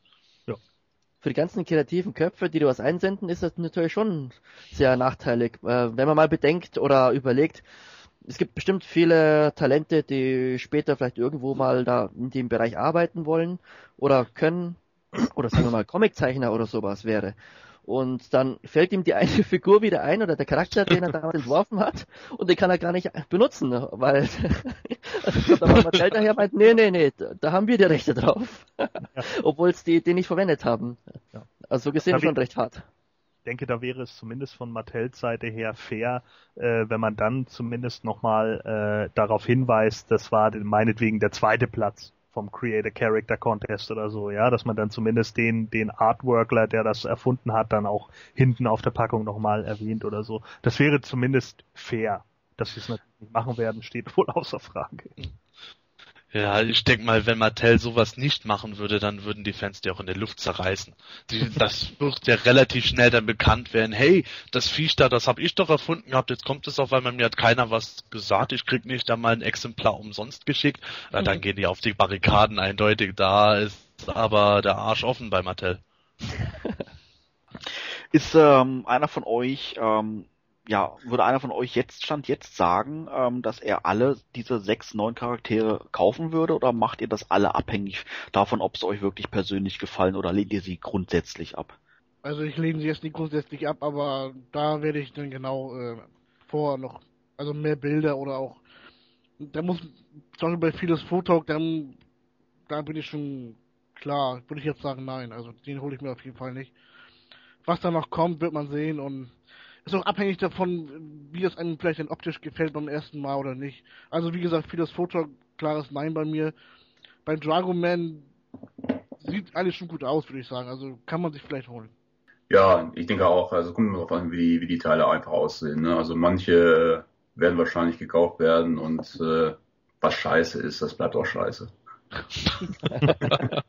aber, aber man sagt doch, die He-Fans kaufen jeden Scheiß. Ja, mag sein, aber nicht, nicht jeder. Na, vom jetzigen Standpunkt aus gesehen erstmal klares Nein, aber ich lasse mich gern nochmal überzeugen. Oh, ich kauf doch hier jeden Scheiß. Okay. Ich kauf doch sogar die Meteor also, selbst bei Fearless Photok, wo ich schon arg schlucken muss, äh, ich fürchte, es wird so sein, dass wenn ich nicht hole, ich mich dann einen Monat später drüber ärgern werde. Ja, ich werde abwarten. Also ich werde das ganz einfach so machen, bis die Dinger bei eBay nur noch einen Zehner kosten, weil sie nicht weggegangen sind. hey, down, das mache ich auch. Danke. du holst dir alle zusammen für einen Fuffi. Chief Carnivus beispielsweise kriegst du mittlerweile wirklich für umgerechnet 12 Euro. Also das, das geht. Äh, der, der ist halt unbeliebt, der Charakter. Und wenn das bei den selbst, also bei den eigens entwickelten auch so kommt, dann, ja, dann warte ich bei denen lieber, äh, hol mir lieber die, die ich auf jeden Fall haben will. Also hoffen wir drauf, dass sie nicht beliebt sein werden, damit wir sie günstig kriegen, oder? Genau. Super. ja, günstige Preise ist ein, eine tolle Überleitung zu der, ja, wir vermuten es einfach mal, der fünften großen Ankündigung ist. Ja.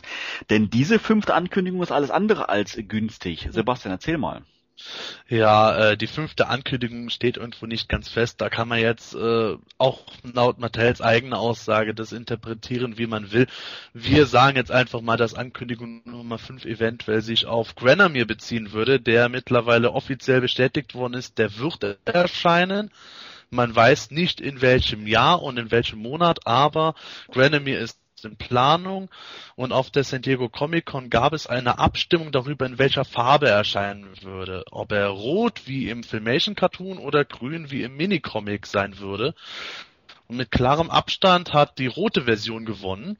Und äh, es steht sogar schon ein Preis fest. Der Riesendrache wird satte 80 Dollar kosten. Und dementsprechend wird es wohl darauf hinauslaufen, dass wir da ein mächtig riesiges Viech kriegen werden. Toni, wir hatten vorhin das Thema Schmerzgrenze. Erzähl mal. Naja, also es kommt darauf an, wie groß der jetzt dann wirklich ist. Also ich meine, entweder ist er jetzt sehr überteuert oder ist der Preis angemessen. Also wenn ich jetzt da zum Beispiel an den Ballrock vom Herr der Ringe denke, der hat sich ja, der hatte bei uns 120 Euro gekostet und da ist 80 Dollar doch schon wieder recht günstig. Also wenn der ungefähr die Größe hat, das wäre natürlich schon sehr genial. Frank, wie sieht das bei dir aus? 80 Dollar, ist das äh, letztendlich gerechtfertigt oder äh, ist es wirklich ein Charakter, den du unbedingt haben musst? Na gut, gerechtfertigt wissen wir erst, wenn wir ihn sehen, ne? Oder wenn wir, wenn wir genau wissen, wie groß er ist, oder, ähm, also ich könnte mir das jetzt so vorstellen, was vielleicht jetzt nicht alle wissen, aber zum Beispiel der, ähm, San Diego Exclusive hier, der Marshmallow Mann von den Ghostbusters zum Beispiel, der soll, ich glaube, der kostet auch 80 Euro, glaube ich, äh, 80 Dollar, glaube ich zumindest, oder 75 Dollar oder so hat er gekostet. Und der ist ja schon wirklich gigantisch. Also ich meine, wenn das die Größe ist, und das muss sie ja sein, weil die, ähm, jetzt mal, wenn, wenn man jetzt äh, mal eine normale Motuk-Figur nimmt, dann Gwenimir ist ja ein Riese eigentlich. Also das, wenn er wenn er so groß ist wie der Marshmallow Mann von Ghostbusters, dann sind 80 Dollar glaube ich okay. Also Für diejenigen, die jetzt nicht wissen, wie, die, wie der Marshmallow Mann genau aussieht, ähm, was würdest du schätzen? Wie groß ist der? Äh, 20, Ja, ich glaube, der ist um die 20 Oder- Zoll groß. ja 20 Ja, ist oder richtig. 22 glaube ich, 20 oder 22. Ähm, Ronald, wie sieht das bei dir aus mit, mit Granemir und generell mit dem Cartoon? Ist das jetzt ein Charakter für dich? Also ja, also muss, man müsste erstmal die Figur sehen. Also es, für 80 Dollar ist schon, dafür muss das Ding wirklich erste Sahne sein, ne? Weil da kommen ja nicht nur die, sind ja nicht nur die 80 Dollar, sind auch die Versandkosten und eventuell vielleicht auch Zoll, je nachdem, wie man sich das Ding bestellt. Und dann ist man mal ruckzuck, sag ich mal, nicht bei 80 Dollar, sondern bei vielleicht auch 100 Euro oder noch mehr, ne? Und äh, Mhm. da kommt es auch drauf an, wie die gesamte äh, aussieht. Ne? Also ich meine, man darf auch nicht vergessen, dass er auch äh, eine interessante Figur gehabt hat. Ne? Der war, hatte ja echt so eine so eine Bierkiepe gehabt. und äh, ansonsten war der ja relativ äh, dünn und hager mit so einem riesen äh, mit so einem riesen Drachenkopf dabei. Also das ist mal so eine Sache, ob diese Proportionen auch so wirken, wenn man wirklich diese Figur da mal sich auf dem Tisch stehen hat. Ne? Gordon, ist jetzt die, ähm, die Farbe, die jetzt festgelegt worden ist, sprich das Rot, für dich ein Entscheidungskriterium, die Figur zu kaufen oder auch nicht zu kaufen? Ja, also äh, nein. Ich kaufen würde ich mir den schon, weil Granemir ist einfach echt ein geiler Charakter. Aber warum denn rot? Oh Mann, der ist doch viel besser als der aus dem Cartoon. Warum denkt ihr denn alle nie mit? Ich hätte wieder die gesamte Comic von ohrfeigen können, als ich das gehört habe. Das ist unfassbar.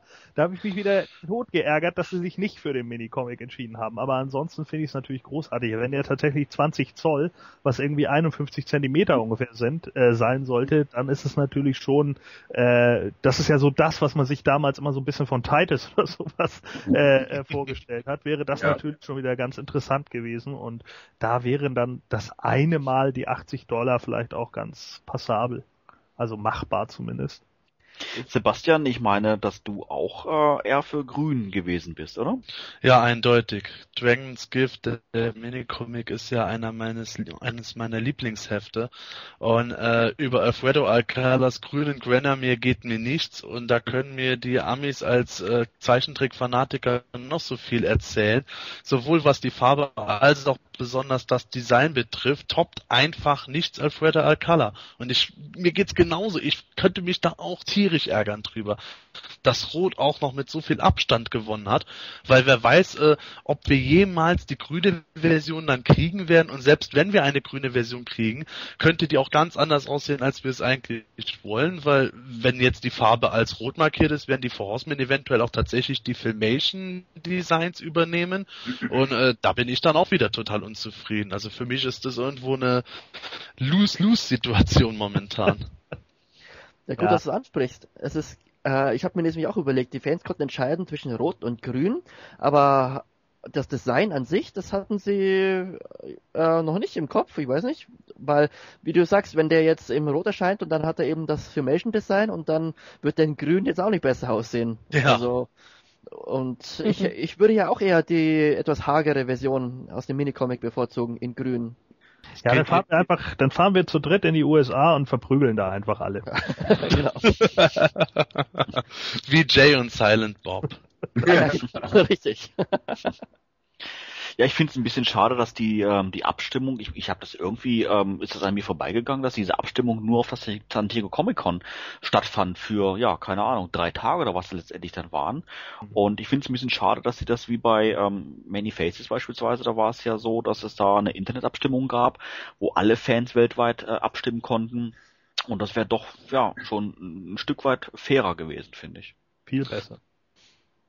Vielleicht war Mattel mit den ähm, Abstimmungszahlen bei Many Faces unzufrieden. Ja, meinst du zu wenig, oder was? Ja, hat keine alte Sau sich für interessiert. Pff, mir doch egal, was für Farben Many Faces hat. Mattel ist ausgeflippt. Jetzt haben wir uns schon die Mühe gemacht und setzen das online. Untragbares Pack. Fragen frag mal halt die 20 Leute bei uns im Saal, was die davon halten und gut ist. Wunderbar, dachte, genau. Ich dachte, du meinst, sie waren mit dem Endergebnis unzufrieden, deswegen wollen sie es gar nicht entscheiden lassen. Das wäre noch krasser. Ja, genau, richtig. Damals, wo sie sich das Ergebnis eigentlich eher so gedreht haben, wie sie es gerne Ja, haben genau. wollten.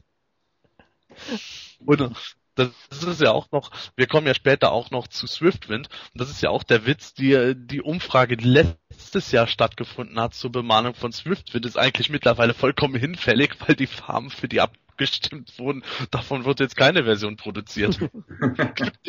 Glücklicherweise stattdessen die Version, die sowieso die meisten Fans am allerliebsten gehabt hätten, die ursprünglich gar nicht möglich zu sein schien. Aber trotzdem, mit diesen Abstimmungen legt, legt sich Mattel mittlerweile jedes Jahr konstant ein neues Ei. Du meinst, wir bekommen Granamür jetzt in Neonrosa? Du hast Wahrscheinlich, wahrscheinlich in Disco-Farben. Disco Granomir mit Bier Sixpack. Ja, wunderbar. Ja, wir hatten im äh, vorherigen Podcast wunderbar philosophiert, ähm, ja, ähm, was jeder von uns so erwartet für die Comic Convention. Und da wollen wir mal so ein kleines Resümee ziehen. Und ähm, da habe ich mal mal ähm, notiert, was ähm, beispielsweise der Sebastian vorhergesagt hat für die San Diego Comic Convention. Und er lag mit seinen Tipps äh, ja mit zwei Punkten ähm, richtig. Und zwar hatte er gesagt, einer der großen Ankündigungen wird ähm, der Deal mit Classic Media sein. Das ist vollkommen eingetreten. Als zweiten Punkt hatte er Videospiele genannt. Da wurde leider nichts von ähm, gesagt, auch ebenso wenig vom Castle Grayskull Playset. Was er eben ebenso vorhergesagt hatte oder gemeint hatte. Ähm, ja, richtig lag er letztendlich wieder mit Fearless Photalk und das war letztendlich tatsächlich einer wieder der Ankündigungen und ähm, die Mitentscheidung, ähm, die letztendlich Granomir betraf, ähm, hatte Sebastian gemeint, wäre eventuell Speaker oder Caspas, Castas Bella. Ähm, ja, unser letzter Gast, der Marc, der Acker Rico Base, der lag da, ja, also nehmen wir es mal ein bisschen großzügiger mit einem Punkt richtig, und zwar hatte er gesagt, Minicomics im Sammelband. War natürlich so nicht der Fall, aber zumindest Minicomics gibt es. Von daher geben wir Ihnen da trotzdem mal einen Punkt. Toni, ja, hatte genauso wenig recht wie letztendlich ich. Weder Fahrzeuge ähm, und Playsets wurden irgendwie vorgestellt, beziehungsweise als Großankündigung zumindest nicht. Und die Mitentscheidung, was Toni meinte, mit Fisto und Glimmer trat auch nicht ein. Ja, und mein kleiner Traum mit dem Kinofilm wo- wurde leider auch komplett ignoriert. Schade. Aber in dem Fall, äh, äh, beim Thema Großankündigung würde ich mal sagen, ähm, ja, führt Sebastian mit äh, zwei Punkten, Marc mit einem Punkt, Toni und ich null Punkte. Wobei Mark eigentlich sogar auch zwei Punkte haben müsste. Der hat mir bei Classic Media auch zugestimmt. Oh, dann habe ich das vielleicht überhört. Okay, dann Asche auf mein Haupt. Dann ähm, korrigieren wir das Ergebnis. Dann ähm, nehmen wir den Classic Media Deal dann noch mit rein beim Marc und dann würde es stehen 2 zu 2. Yeah. Vor langer, langer Zeit lebte tief versteckt im Internet ein munteres und vergnügtes Volk, genannt Motu-Fans. Täglich tauschten sie sich über ihr Hobby und alles, was sie im Leben sonst so beschäftigte, aus. Doch die böse Königin Realität hatte es sich zur Aufgabe gemacht, das so glückliche Volk zu unterjochen und es mit dem Fluch der Entfernung zueinander zu strafen. Doch die Motu-Fans gaben sich nicht kampflos geschlagen. Und so organisierten sie alsbald das erste Fantreffen in Deutschland, die Grayskull Convention. Das Volk war glücklich, sich endlich auch im wahren Leben zu treffen und miteinander Spaß zu haben. Und so vergingen die Jahre. Das Volk wuchs und die Treffen wurden größer. Alle tanzten und sangen, saßen zusammen und aßen Kuchen, spielten Topfschlagen und Ringelpiez mit Anfassen und steckten sich bunte Blumen ins Haar. Als nunmehr zehn Jahre vergangen waren, beschloss das Volk der Motu-Fans, alles noch etwas größer anzugehen. Mehr Gesang, mehr Tanz, größere Kuchen und buntere Blumen im Haar. Nein, jetzt mal ehrlich. Die Grayskull Convention, das größte Fan-Treffen für Masters of the Universe-Fans auf deutschem Boden. Ein ganzes Wochenende vollgepackt mit fantastischem Programm, internationalen Stargästen, spannenden Mitmachaktionen, tollen Bühnenshows, einer beeindruckenden Ausstellung und der Weltpremiere des Fanfilms Wizard of Stone Mountain. Die Grayskull Convention. Vom 2. bis zum 4. September 2011 in Bad Sodensaal-Münster in Hessen. Weitere Informationen und eine umfassende Übersicht über das Programm und die Stargäste findet ihr unter www.grayskull-com.blog.de. Bei der Macht von Grayskull. Ihr, habt die Kraft. Was bereits ziemlich sicher war und sich letztendlich auch bewahrheitet hat, ist, dass Mattel die restlichen Figuren für 2011 angekündigt hat. Ähm, den Anfang dabei macht im Oktober Ikarius als ein NA-Charakter. Ja, das dürfte doch äh, ganz besonders dich freuen, Frank, oder? Ja. Endlich ist er da, der zweite NA-Charakter. Ähm, ich weiß, viele werden ihn wahrscheinlich wieder hassen, aber. Ja, aber erstmal Spaß beiseite. Also, also ich finde Ikarius ähm, vom Design her und auch von von dem Update, also ich, auch genau wie Optik, er, er fügt sich doch wirklich genau da ein in die Moto-Reihe, finde ich zumindest. Also und auch mit dem mit den zwei ähm, Köpfen oder zum Beispiel mit dem einen Helm und dem Kopf. Ähm, ich finde ihn sehr gelungen vom Design her. Was ich aber am besten finde bei Ikarius ist, und wo, wo wir auch schon oft drüber gesprochen haben oder verflucht haben, Mattel, ist die Biografie. Also ich finde, ich finde die Biografie von Ikarius finde ich sehr gut, muss ich sagen. Erzähl doch mal ein bisschen, was geht's Also das da? ist, ich finde sie auch sehr persönlich, muss ich sagen. Also so, er er ist ein Pilot aus der Wolkenstadt ähm, Leviton auf dem Planeten Primus, dass er quasi nach seinem 18. Geburtstag seine Heimat verlässt, um sich dann, um ein galaktischer Beschützer zu werden, sich quasi bis zum Rang des Lieutenants hocharbeitet und dann mit äh, Captain Hydron nach Eternia fliegt und dann na, He-Man und She-Ra einsammelt. quasi, also, also das finde ich schon. Ich finde, das ist bis jetzt die beste Bio, für mich persönlich. Der Luke Skywalker von Primus. Ja, vielleicht, äh, vielleicht macht das ja doch noch ein bisschen mehr Hoffnung für mich, ähm, dass die äh, Minicomics doch was werden, wer weiß. Du hast einen ganz interessanten Punkt angesprochen, ähm, Frank, und zwar hast du gesagt, dass der Ikarius sich wunderbar in die in die Line, die Moto Classics Line einfügt. Und äh, das sehe ich ganz genauso. Und das ist ein Punkt, was mich damals an ähm, NA doch gestört hat. Also ich mag NA, sage ich ganz offen und ehrlich, aber ähm, ja, das Design der Figuren damals war doch schon unheimlich ungewöhnlich und ähm, ja sicherlich auch für viele ein Grund mit Masters damals aufzuhören. Und ähm, die Charaktere an sich fand ich aber oder finde ich nach wie vor klasse. Und umso mehr gefällt es mir jetzt, dass die ähm, NA-Charaktere nun auch in dem Look erscheinen, wie sie vielleicht damals hätten erscheinen sollen. Vielleicht wäre das damals dann auch erfolgreicher gewesen, aber ähm, ich finde die auch ähm, ja wirklich klasse und äh, ich freue mich auch über jeden NA-Charakter und speziell Ikarius, ähm, wie du sagst, äh, Frank, ähm, ja wirklich klasse, super gemacht. Äh, da sieht man mal wieder, äh, wie gut auch dieser, dieser, äh, wie gut die Four Horsemen und auch dieser Motokörper ja wieder auch so NA auch einfach aufwerten. Ne? Und äh, das ist ja praktisch das gleiche wie bei den Harper Comics damals, wo wirklich der gleiche Zeichner dann einfach diese Comics weitergeführt hat und man wirklich dann da wenigstens, sage ich mal, wirklich so eine Verbindung hatte zwischen NA und den alten Masters, weil es einfach der gleiche Zeichner war. Und so genauso ist es jetzt bei den Figuren auch, ne? Punkt.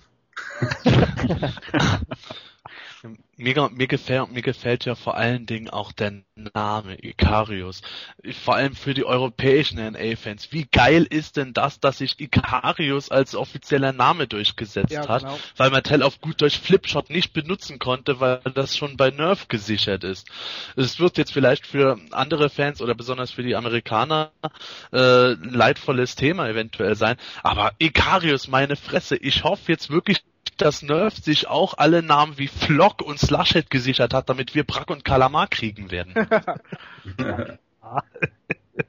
Genau. Wir müssen uns da ja nicht umstellen, wir sind es eh gewohnt und es ist äh, auch für mich, ähm, ich habe ja die NA-Geschichten eben durch die EHPA Comics kennengelernt, die kam ja so zuerst damals raus und da war es ja eben auch so, dass die Ikarios und Darius hießen und die Namen gefallen mir einfach viel besser. Und zu der Figur jetzt, ich finde den auch sehr genial. Also ich freue mich schon richtig auf den. Ich hatte ja mir echt überlegt, ob ich die NA-Figuren sammle, aber jetzt, wo ich den Ikarios sehe, bin ich schon restlos überzeugt. Der, der fügt sich wirklich perfekt in die Classic Line ein und hat trotzdem dieses bekannte Design von Ikarios und der Charakter an sich, den finde ich eben auch einfach genial. Das ist halt einer der Hauptcharaktere für mich, neben Darius. Mattel ist auch nicht auf die Idee gekommen, Flipshot einfach mit Doppel-P zu schreiben, oder? Mir ist übrigens überhaupt nie aufgefallen, dass der Ikarius heißt. Ich dachte immer tatsächlich, der, der, der, der europäische Name wäre Icarus gewesen. Das ist mir erst heute aufgefallen. Finde ich eigentlich ja, wie ich am Donnerstag bei unserem Vorgespräch schon gesagt, ach, das darf ich gar nicht sagen, ne? Also wie ich am Donnerstag in einem eigenen Gespräch mit mir selbst schon.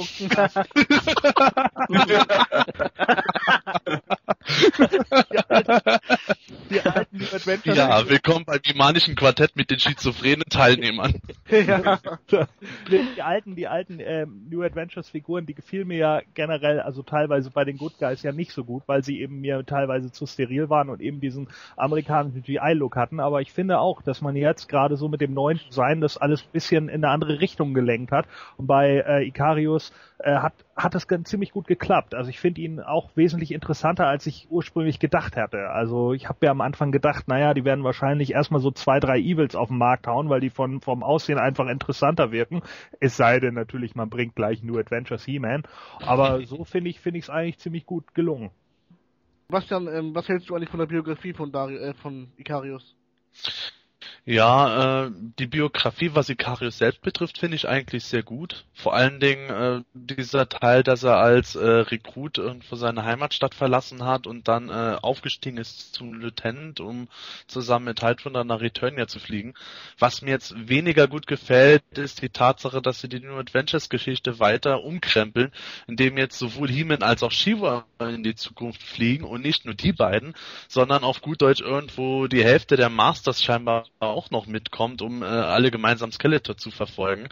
Äh, da ist mir schon klar, warum Mattel das macht. Die wollen auf gut Deutsch einfach DNA, ich sag mal Hasser, äh, davon überzeugen, dass äh, NA doch gut ist, solange nur ein paar Muto-Charaktere mehr dabei im Weltraum rumgeistern.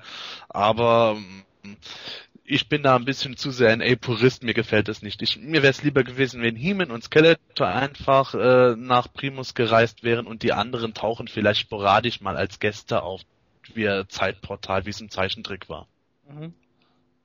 Und noch ein weiterer Grund ist, äh, ich kann mir denken, dass dann auch mehr Figuren im Space Outfit erscheinen können. Da können sie wieder mehr Figuren verkaufen. oh ja, mehr, stimmt. Mehr Charaktere. Oh, jetzt bringen die doch nicht noch Ideen. ja, ist halt so. Space Armor Quildor. ich hatte ja gerade aufgrund von Ikarius schon insgeheim die Befürchtung, dass wir irgendwann He-Man nochmal in einem neuen, äh, nur in einer neuen Verpackung sehen, wo Musklor dann draufsteht, ja. Und das habe ich schon extra nicht ausgesprochen, damit Mattel das ja nicht hört. ähm, Ikarius ist natürlich nicht das einzigste ähm, Toy, was im Oktober erscheinen wird, sondern da gibt's noch eine kleine Premiere und zwar das allererste Fahrzeug wird erscheinen. Das ist niemand äh, oder nichts Geringeres als, Toni? Ja, Windrider oder Raider. Rider heißt jetzt Tricks, sonst ändert sich nichts. ja, der, der Windrider, ganz genau. Ähm, ich war beim ersten Anblick, ja, ich weiß nicht, ob ich jetzt ähm, begeistert war. Es kam mir sehr futuristisch vor oder sehr modernisiert vor beim zweiten und dritten Blick muss ich sagen, ähm, ja, muss ich doch meine, meine eigene Meinung doch revidieren und finde, er sieht doch ziemlich, äh, liegt doch ziemlich nah am Original. Ähm, ja, also mir gefällt er definitiv und ähm, ja, ich würde mir auch auf alle Fälle auch kaufen. Ähm, ist das jetzt Fahrzeuge für euch ein Thema? Ist der Windrider generell für euch ein Thema? Habt ihr euch die neue Version anders vorgestellt oder hat Mattel da wirklich genau den Nerv getroffen? Gordon, wie ist das bei dir? Ja, also die, bei mir ist es ja mit den Fahrzeugen immer so ein zweischneidiges Schwert. Also ich habe ja äh, damals auch schon immer lieber die Figuren gehabt als die Fahrzeuge. Andererseits muss ich allerdings sagen, der Windrider sieht für mich eigentlich fast genauso aus wie auf dem Artbox, also auf der Artbox damals. Und das ist natürlich super. Äh, ich bin jetzt nicht ganz sicher, aber ich glaube, Windraider ist auch damals das erste Fahrzeug gewesen oder eins der ersten Fahrzeuge. Mhm. Und äh, das ist natürlich dann schon top, wenn man das dann auch genauso in dieser Reihenfolge dann bringt die Gefahr ist jetzt natürlich wieder, ne, wie viele, wie viele Fahrzeuge bringt man jetzt wirklich? Und ich denke da ja auch immer so zwischendurch mal an den Geldbeutel.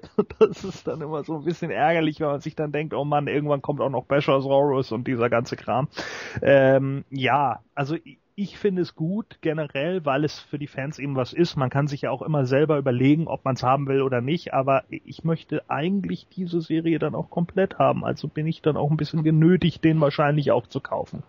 Ja, wir hatten ja im Podcast 2 darüber philosophiert, über die Fahrzeuge ähm, und ähm, was wohl das erste Fahrzeug sein könnte.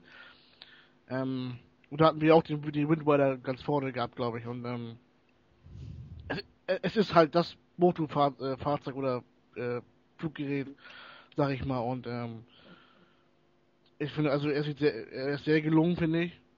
Ähm, jetzt so den neuen Design angepasst auch und auch die Boxart gefällt mir sehr gut, äh, die Verpackung. Ähm, und ich würde sagen, 40 Dollar ist, ist glaube ich, okay für das, für das Teil.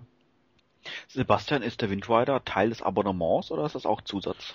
Nein, der wird zusätzlich erscheinen. Abonnenten müssen den genauso kaufen wie der Otto Normalbesteller, weil Mattel einfach das finanzielle Risiko wohl nicht unbedingt eingehen wollte. Der Wind Raider ist jetzt natürlich zugleich ein Testfahrzeug. Wenn der sich jetzt wie geschnitten Brot verkaufen wird, dann wird Mattel mit Sicherheit auch nächstes Jahr ein weiteres Fahrzeug produzieren. Ich meine, die Forcemen haben den Battle Ram ja ohnehin schon fertig. Ja. Und äh, dementsprechend wird es jetzt eben wie vorher mal äh, die Figuren wie Zodak oder ähm, die Goddess äh, zum Testen benutzt, bevor mit Sicherheit dann 2013 äh, das Abo die Fahrzeuge beinhalten wird. Also der Windrider ist einfach Kult. Ähm, und auch vom Design her, der sieht jetzt eigentlich genauso aus wie der alte, bloß halt detaillierter und auch dem Boxart ähnlicher. Das Einzige, was mich jetzt wieder ein bisschen stört, ist, ich hatte gehofft, dass er etwas größer wäre. Also zumindest ein Zweisitzer. Aber leider ist jetzt doch wieder nur ein Einsitzer. Ja, damit habe ich schon gerechnet, dass es ein Einsitzer wird, weil der Zweisitzer dann einfach mal locker am Preis wieder teurer geworden wäre wegen dem Umfang. Ich meine, der Wind Raider kostet jetzt 40 Dollar, also so viel wie Titus und ich muss ehrlich sagen, für den Wind Raider lohnt sich der Preis weitaus mehr, meiner Meinung nach. Ja. Äh, das sieht man allein schon daran, wie, äh, wie geil ist das denn, dass dieser Enterhaken jetzt via Knopfdruck losgeschossen werden kann, damit vielleicht auch wieder reingezogen wird oder dass an einem Düsentriebwerk eine kleine Klappe geöffnet werden kann. Das erinnert mich äh, schon fast wieder an dieses Ladybird-Buch, ähm, wo, wo sie da Stratos Frau befreien müssen. Ja. Man at Arms baut den Wind Raider leicht um. Das, das finde ich dermaßen hammergeil. Und dann auch, auch noch die Verpackung dazu. Ich meine, da hat der Originalzeichner von dem Eier von der alten Box Woody O'Brien ein neues Motiv gesetzt, wo auch noch der Roton drin vorkommt und Castle Grayskull. Und auf der Rückseite ist dann auch noch eine Art Planskizze zu Wind Raider dazu. Das ist für mich auf gut Deutsch ein rundum sorglos Paket bei dem Teil. Ja, obergenial ist ja auch, dass die alten Aufkleber jetzt einfach äh, draufgemalt sind. Ne? Also dieses, mm. dieses Problem, dass die sich mal irgendwann lösen, hat man jetzt nicht mehr und es sieht natürlich auch edler aus, dass die Aufkleber jetzt praktisch einfach auch so dreidimensionaler wirken. Ne? Den Standfuß finde ich auch eine super Idee. Also da kann man den richtig schön in der Vitrine aufstellen und dann macht er sich einfach super. Ja. Ja, das ist vor allem auch noch ein Standfuß. Der, der steht nicht einfach nur drauf, sondern das Teil kann man ja drehen und wenden und kippen und neigen, wie man möchte. Hammer! Siehst du, was ich sage? Ich meine ja, Riley sieht das alles immer noch mit kindlichen Augen. Hör dir das doch mal schön. Papa, das will ich haben. Ja. Keiner ja. nutzt die Beweglichkeit der Figuren und der Fahrzeuge wie Riley. Das ist schon super. Nun ja, ich glaube, das ist so ein bisschen so äh, Vergangenheitsbewältigung. Wir wissen ja alle, dass er in der Kindheit keine Fahrzeuge ja, stimmt, hatte. hatte keine Fahrzeuge. genau, also von daher freut er sich natürlich umso mehr jetzt. Ja, Endlich kein Windboot mehr. ja, Windboot. Was? Das Ding hat Flügel? Wusste ich gar nicht. Mattel hat da Scheiße gebaut. Da sind so orange Dinger an den Seiten. Das hatte mein Windraider nie. Apropos Flügel, Windrider, habt ihr mitbekommen, dass auf den ersten Fotos vom Windrider die Flügel verkehrt rum montiert waren? Ja. Ja. Mhm. Und die Griffe auch noch. Und die Griffe auch noch, Tatsache. Das, das habe ich jetzt wieder gar nicht mitbekommen. Ja, passend für Mattel oder? Ja. ja. Moment, mal, Moment mal, wie sind denn jetzt die Griffe wirklich? Weil da gibt's ja verschiedene Fotos, ne? Also soweit ich es gesehen habe, sollten die Griffe wohl auf den Innenseiten vom Cockpit platziert sein. Aber auf der Skizze sind die doch auch äh, außen. Echt? Ich glaube Tatsächlich. Naja, ist ja im Grunde auch egal, solange die Figur die Griffe auch ordentlich benutzen kann. Schauen wir mal. Naja. Oh Gott, jetzt kriege ich schon Angst. Tut mir leid. Ja, äh, gehen wir mal äh, einen Monat weiter zum November. Dort erwartet uns niemand Geringeres als äh, Snoutspout. Ähm, ja, ursprünglich von Sebastian ähm, gedacht, dass das die Figur sein wird mit drei Köpfen. Äh, letztendlich kommt sie nur mit einem Kopf. Ähm, ja, ähm, grundsätzlich muss ich sagen, mir persönlich gefällt die Figur, obwohl ich ja zugegebenermaßen seit Toni seiner Geschichte mit dem Wasserspenden für He-Man Snoutspout auf einmal in einem ganz anderen Licht sehe. Also, ich weiß nicht, ähm, ja, ein bisschen, ein bisschen seltsam. Toni, deine Meinung zu Snoutspout? Also von an, von allen Ankündigungen finde ich den jetzt am langweiligsten, muss ich sagen. Ähm, weil der, der sieht jetzt fast genauso aus wie die Vintage-Figur. Ist halt beweglicher, aber ansonsten ist da jetzt keine große Veränderung drin, in meinen Augen. ist, ist für mich, finde ich, ist eine Figur, die einen Tacken weniger Vintage und einen Tacken mehr 2000X gebraucht hätte. Ja, auch. richtig. Finde ich auch. Ich mag generell den Vintage-Style am liebsten eigentlich. Ähm, aber da hätte man wirklich vielleicht ein bisschen mehr ähm, 2000X mehr reinbringen können, glaube ich. Ganz genau, ja. Ja, das ist was, wo ich sage, äh, leider, leider Gottes geht da das Konzept der Moto Classics Line nicht auf. Klar, Snoutspot ist jetzt äh, in seinem Vintage-Look viel leichter zu produzieren. Da wurde dann halt die Rüstung mit dem Tornister über He-Mans Grundkörper gelegt. Aber es ist ja nicht ohne Grund, dass Snoutspot in den 80ern äh, oder seit den 80ern eher verlacht wurde, bis eben von Necker und den Horsemen die 2000X-Statue kam und da haben plötzlich alle gesagt, boah, geil, was kann man mit dieser Nulpe alles machen? Und äh, jetzt kommt prompt wieder halt eben einer nach Vintage-Look. Da bringt es für mich auch nichts, dass die Axt ein bisschen mehr äh, nach 2000X gemacht ist, sondern auch dieses komische Zweitwaffe, diese Zange oder was das sein soll dabei hat. Also, tut mir leid, gegen die Mini-Statue kommt da immer noch nichts an, bei weitem nicht. Hm, das ist richtig, ja. Hätten sie ein bisschen mehr nach äh, Minicomic-Style ähm, designen müssen. Also zumindest die Augen schon mal. Also im, im, Minicomic hat er, glaube ich, rote Augen, wenn ich mich nicht täusche. Ja, stimmt. Wobei das für mich auch nichts mehr gerissen hätte. Aber insgesamt sah er ein bisschen stylischer aus, finde ich. Ja. Da wäre für mich Potenzial eben noch für einen zweiten Snoutsbout.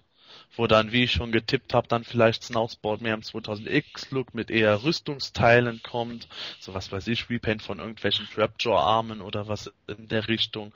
Dann ein neuer Kopf, vielleicht noch ein Alternativkopf als Feuerwehrmann. Da wäre in ein paar Jahren noch was rauszuholen. Ja, als weitere Figur im November gibt es eine weitere Version von Evelyn und zwar, ja, Battleground Evelyn. Battleground Healer hatten wir. Jetzt kommt Battleground Evelyn und ähm, die erscheint auch mit zwei Köpfen. Einmal ja mit Helm, wie wir sie kennen, und ohne Helm. Und das generelle Layout ist äh, ja an 2000X angelehnt, sprich die ähm, leicht gräuliche Haut und ja natürlich dann die ähm, die weiße Haarfarbe. Ähm, ja, hier hätten wir natürlich jetzt 2000X pur. Ist das dann eher was, was dich überzeugt, Frank? Mm, Da heißt es dann wieder auch bei mir, da finde ich eher die Vintage-Figur ähm, besser. Hm, Ist persönlich bei mir einfach so. Ich meine, sieht nicht schlecht aus, aber hm, vielleicht hätte man Evelyn gleich so rausbringen sollen, von Anfang an.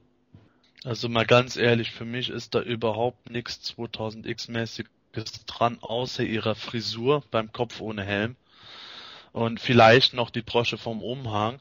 Aber ansonsten ist das für mich irgendein bunter Mischmasch aus Filmation Evelyn und 2000X Evelyn als günstiger Repaint.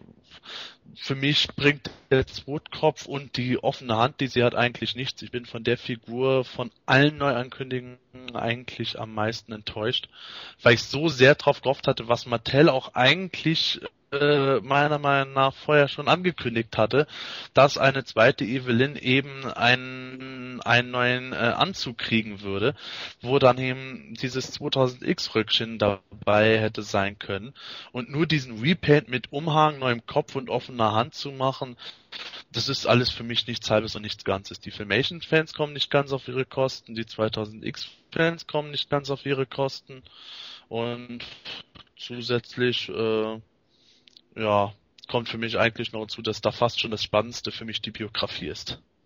Also bei mir ist es ein bisschen anders. Äh, die, die Argumente ziehen, das stimmt schon. Und trotzdem finde ich es so gut. einfach vom Look her.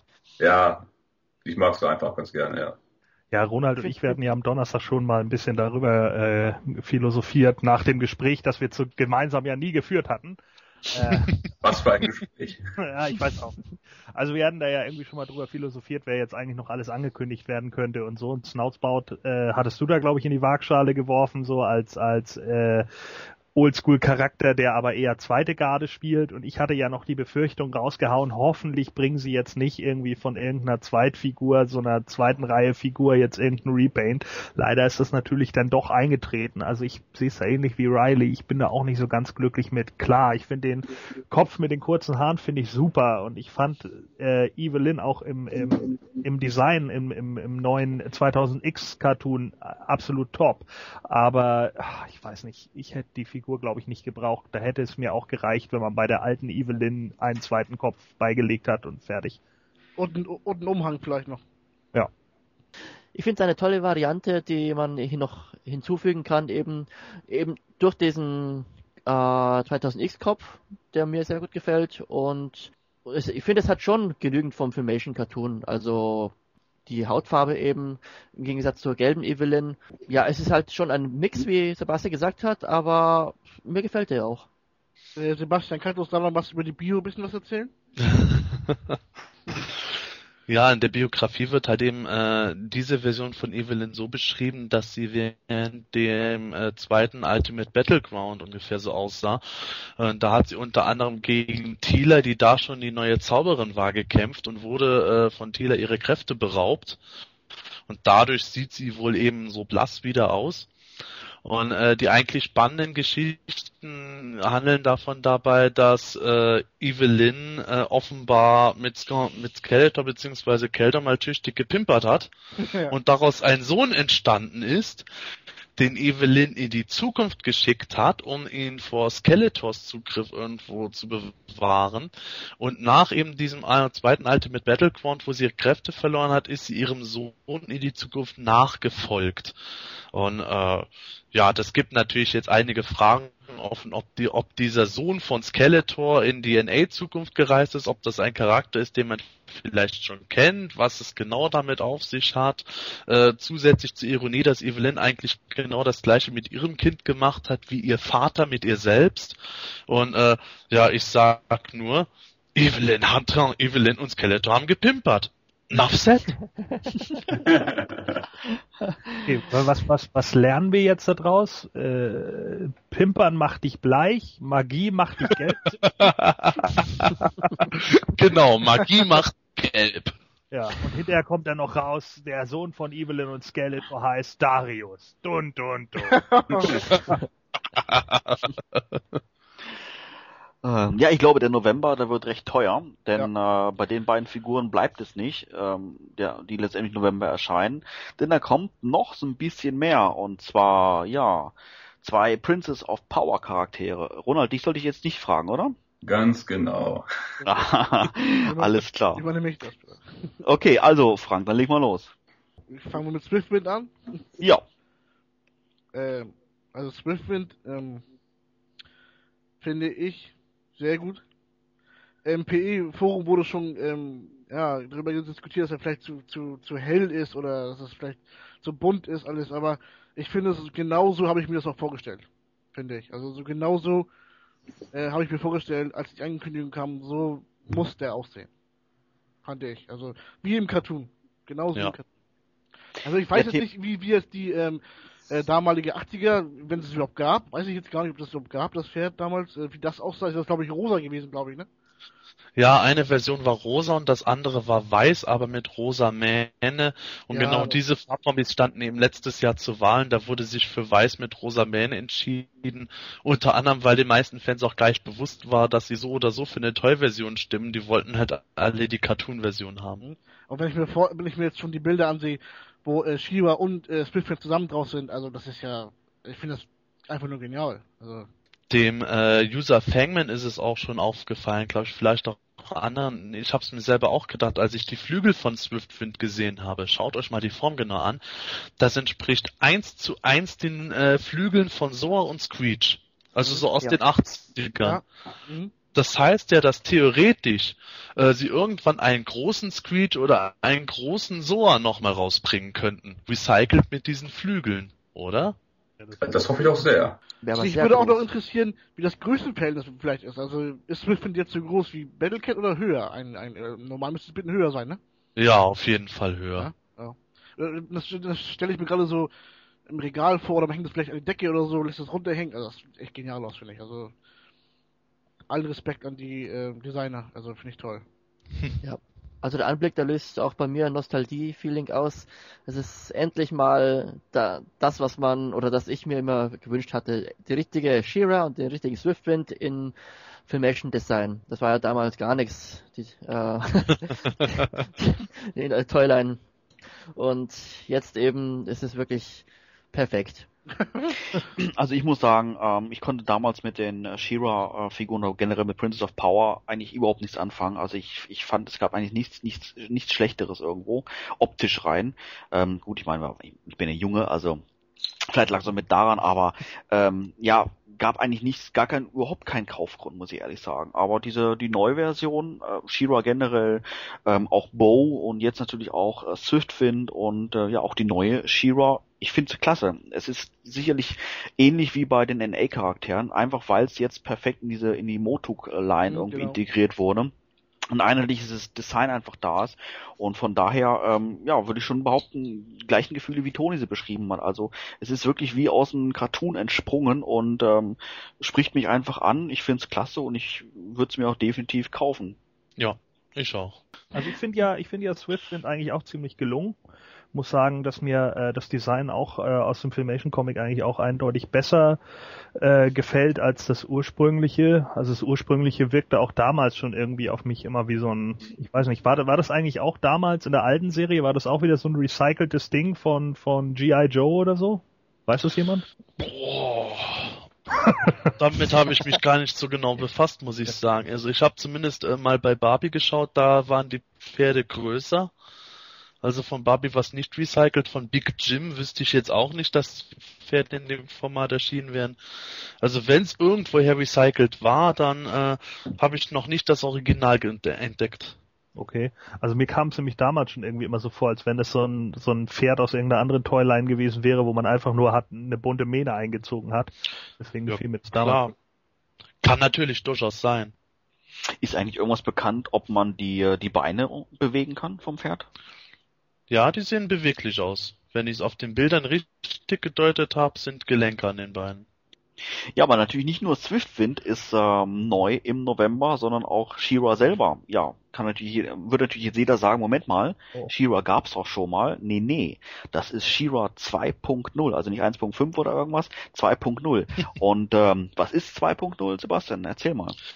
Ja, 2.0 war im Grunde der von Fans kreierte Arbeitsname für diese zweite Shiva. Hintergrund war der, Hintergrund war der, dass die erste Shiva eben gewisse Mängel hatte. Äh, Die Fans haben sich darüber beschwert, dass ihre äh, eine Maske äh, in ein Loch in die, in die Stirn eingedrückt wurde und ähm, die Beine waren auch nicht besonders beweglich, weil der enge und äh, harte Rock die zu sehr eingeschränkt hat. Und auf gut Deutsch haben die Forceman und Mattel dann auch das Problem gehabt, dass äh, die alte Shiva auf Swiftwind gar nicht richtig sitzen kann. Also wurde diese neue Shiva gemacht. Letzten Endes ist das der offizielle Name Bubble Power Shiva, also die Moto Classics Version einer alten Variante. Und der- der Clou dabei ist aber, dass bei dieser Shiva die Bubble Power Kostüme abnehmbar sind und darunter befindet sich ein regulärer Shiva Körper, der general überholt wurde. Die Stiefel und die Armreifen haben jetzt mehr Details, so wie bei der alten Princess of Power Toyline, aber ähm, der ähm, das Grundkostüm ist eigentlich dasselbe und auf gut Deutsch könnte man auf die Figur genauso gut äh, den Filmation Kopf von Shiva draufsetzen und schon hätte man eine adäquate Moto Classics Version. Genau das ist ja super gelöst, finde ich, weil als ich zuerst gelesen habe, dass es die Bubble Shower Shira ist, ah, nee, Bubble Power Shira. ja, hätte auch gepasst zur Toyland. also Bubble Power Shira. Super. Dann dachte mir, ja toll, jetzt habe ich dann eine Shira, die beweglich ist und die gut aus Swiftspin passt, aber eben nicht die Original Shira ist. Und so muss man nur die Kleidung abnehmen und dann ist alles bestens. Der für manche Fans einzige Wermutstropfen ist vielleicht, dass diese Shiva eben nicht im Abonnement enthalten ist, sondern normal bestellt werden muss, auch von Abonnenten. Aber auf der anderen Seite sehe ich das wieder als Vorteil an, weil sich ja viele schon beschwert haben, dass äh, ein gutes Jahr nach der ersten Shiva schon die nächste erscheint, die dann auch noch äh, eine überholte und bessere Version eigentlich ist. Und äh, da kann im Grunde jetzt jeder für sich entscheiden, ob er diese Shiva jetzt überhaupt haben will oder nicht. Aber das ist eben auch ein Thema, wo ich finde, dass, dass da sehr viel Wirbel drum gemacht wird, wenn von so Charakteren wie Shiva oder He-Man einfach neue Versionen rauskommen. Jetzt nicht Battle Armor He-Man, sondern wenn man jetzt theoretisch einen neuen äh, Grundheben im normalen Outfit ankündigen würde, der aber irgendwie optimiert wäre.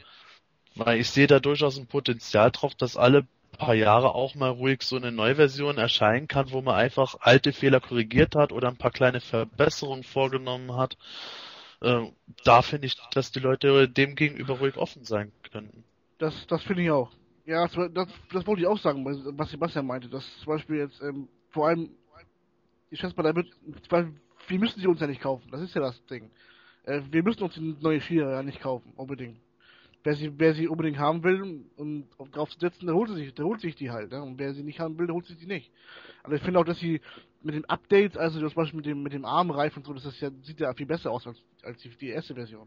Das Einzige, was ich noch sagen wollte zu dieser, zu dieser, zu dem Potenzial von den Unterneuerungen ist halt, äh, dass es Roboto wohl als allererster verdient hat.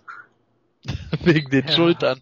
Wegen allem möglichen. Also ich habe einen Roboter mit zwei linken Schultern und zwei rechten Bizeps und solche Geschichten, ne? Oh Gott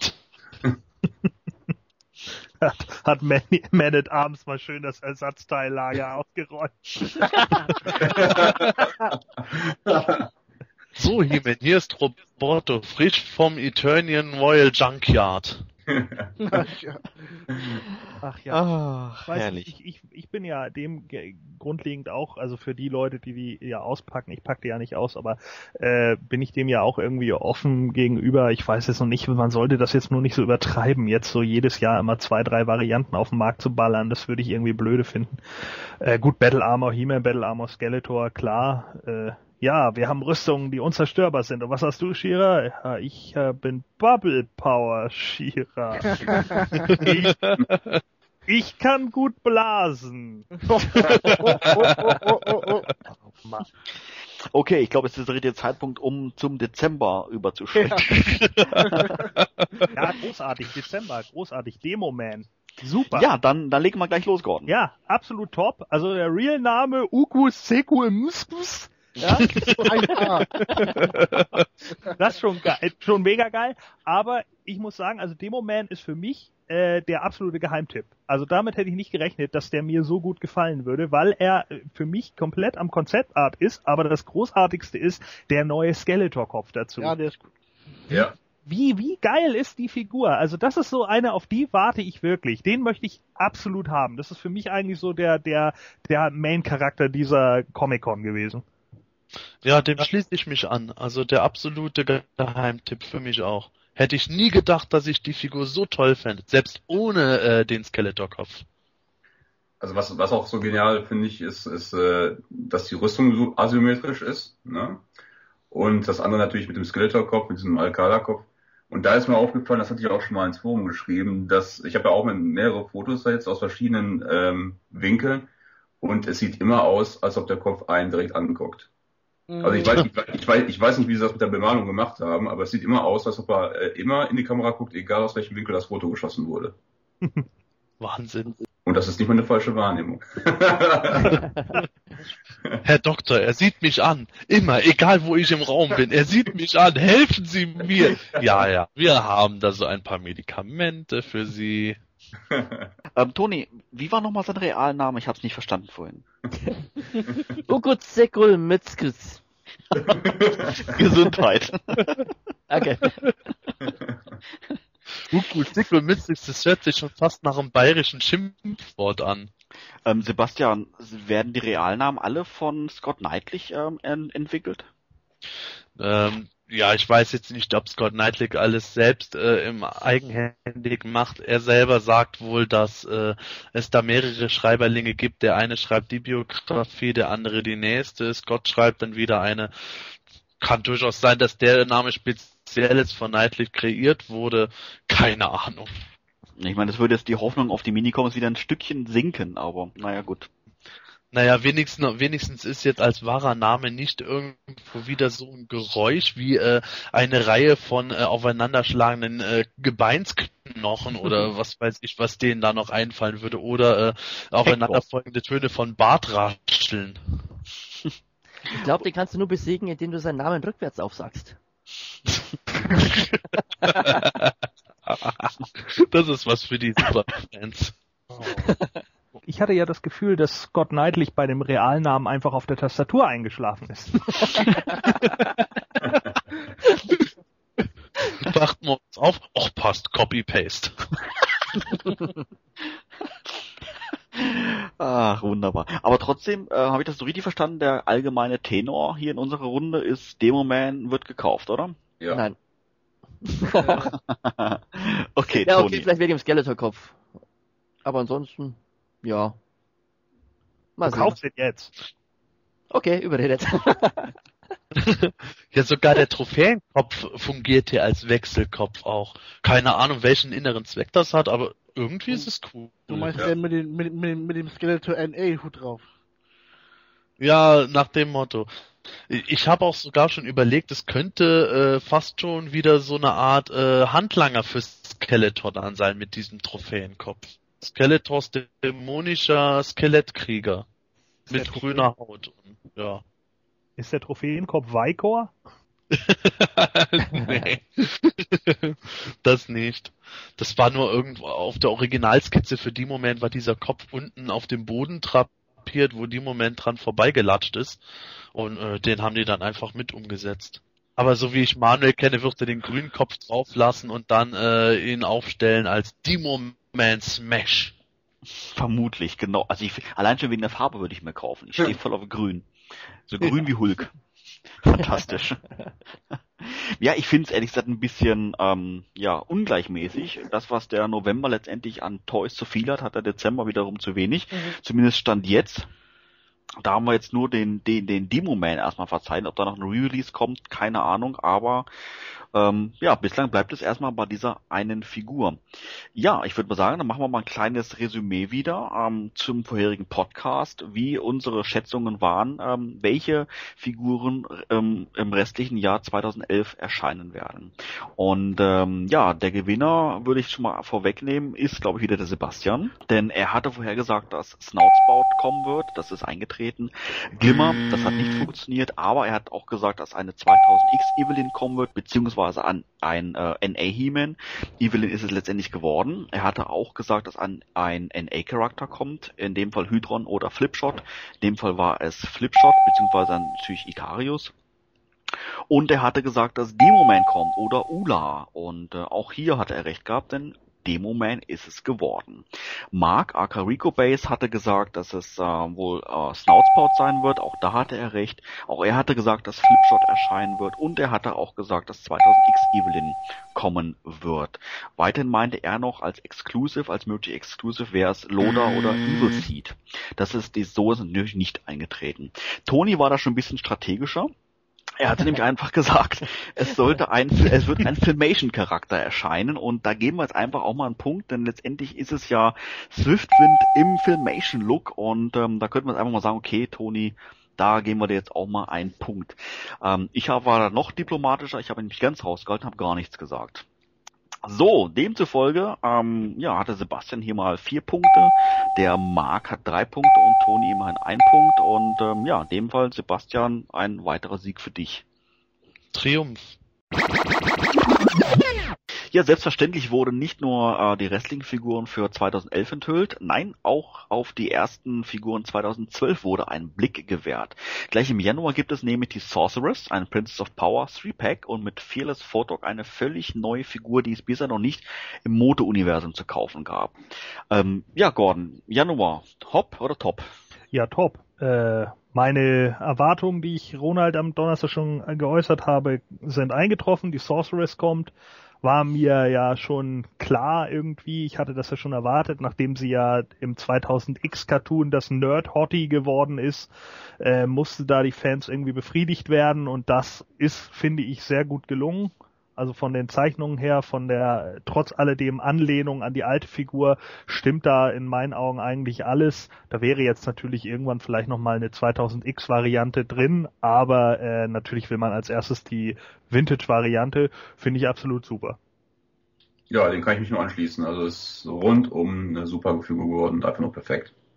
Wie äh, steht ihr dem, ähm, dem, dem, ähm, den Flügel letztendlich gegenüber, dass die jetzt ähm, ja aus mehreren Teilen bestehen und nicht wie bei der Klassikfigur oder beziehungsweise bei der Vintage-Figur aus ja letztendlich zwei Teilen?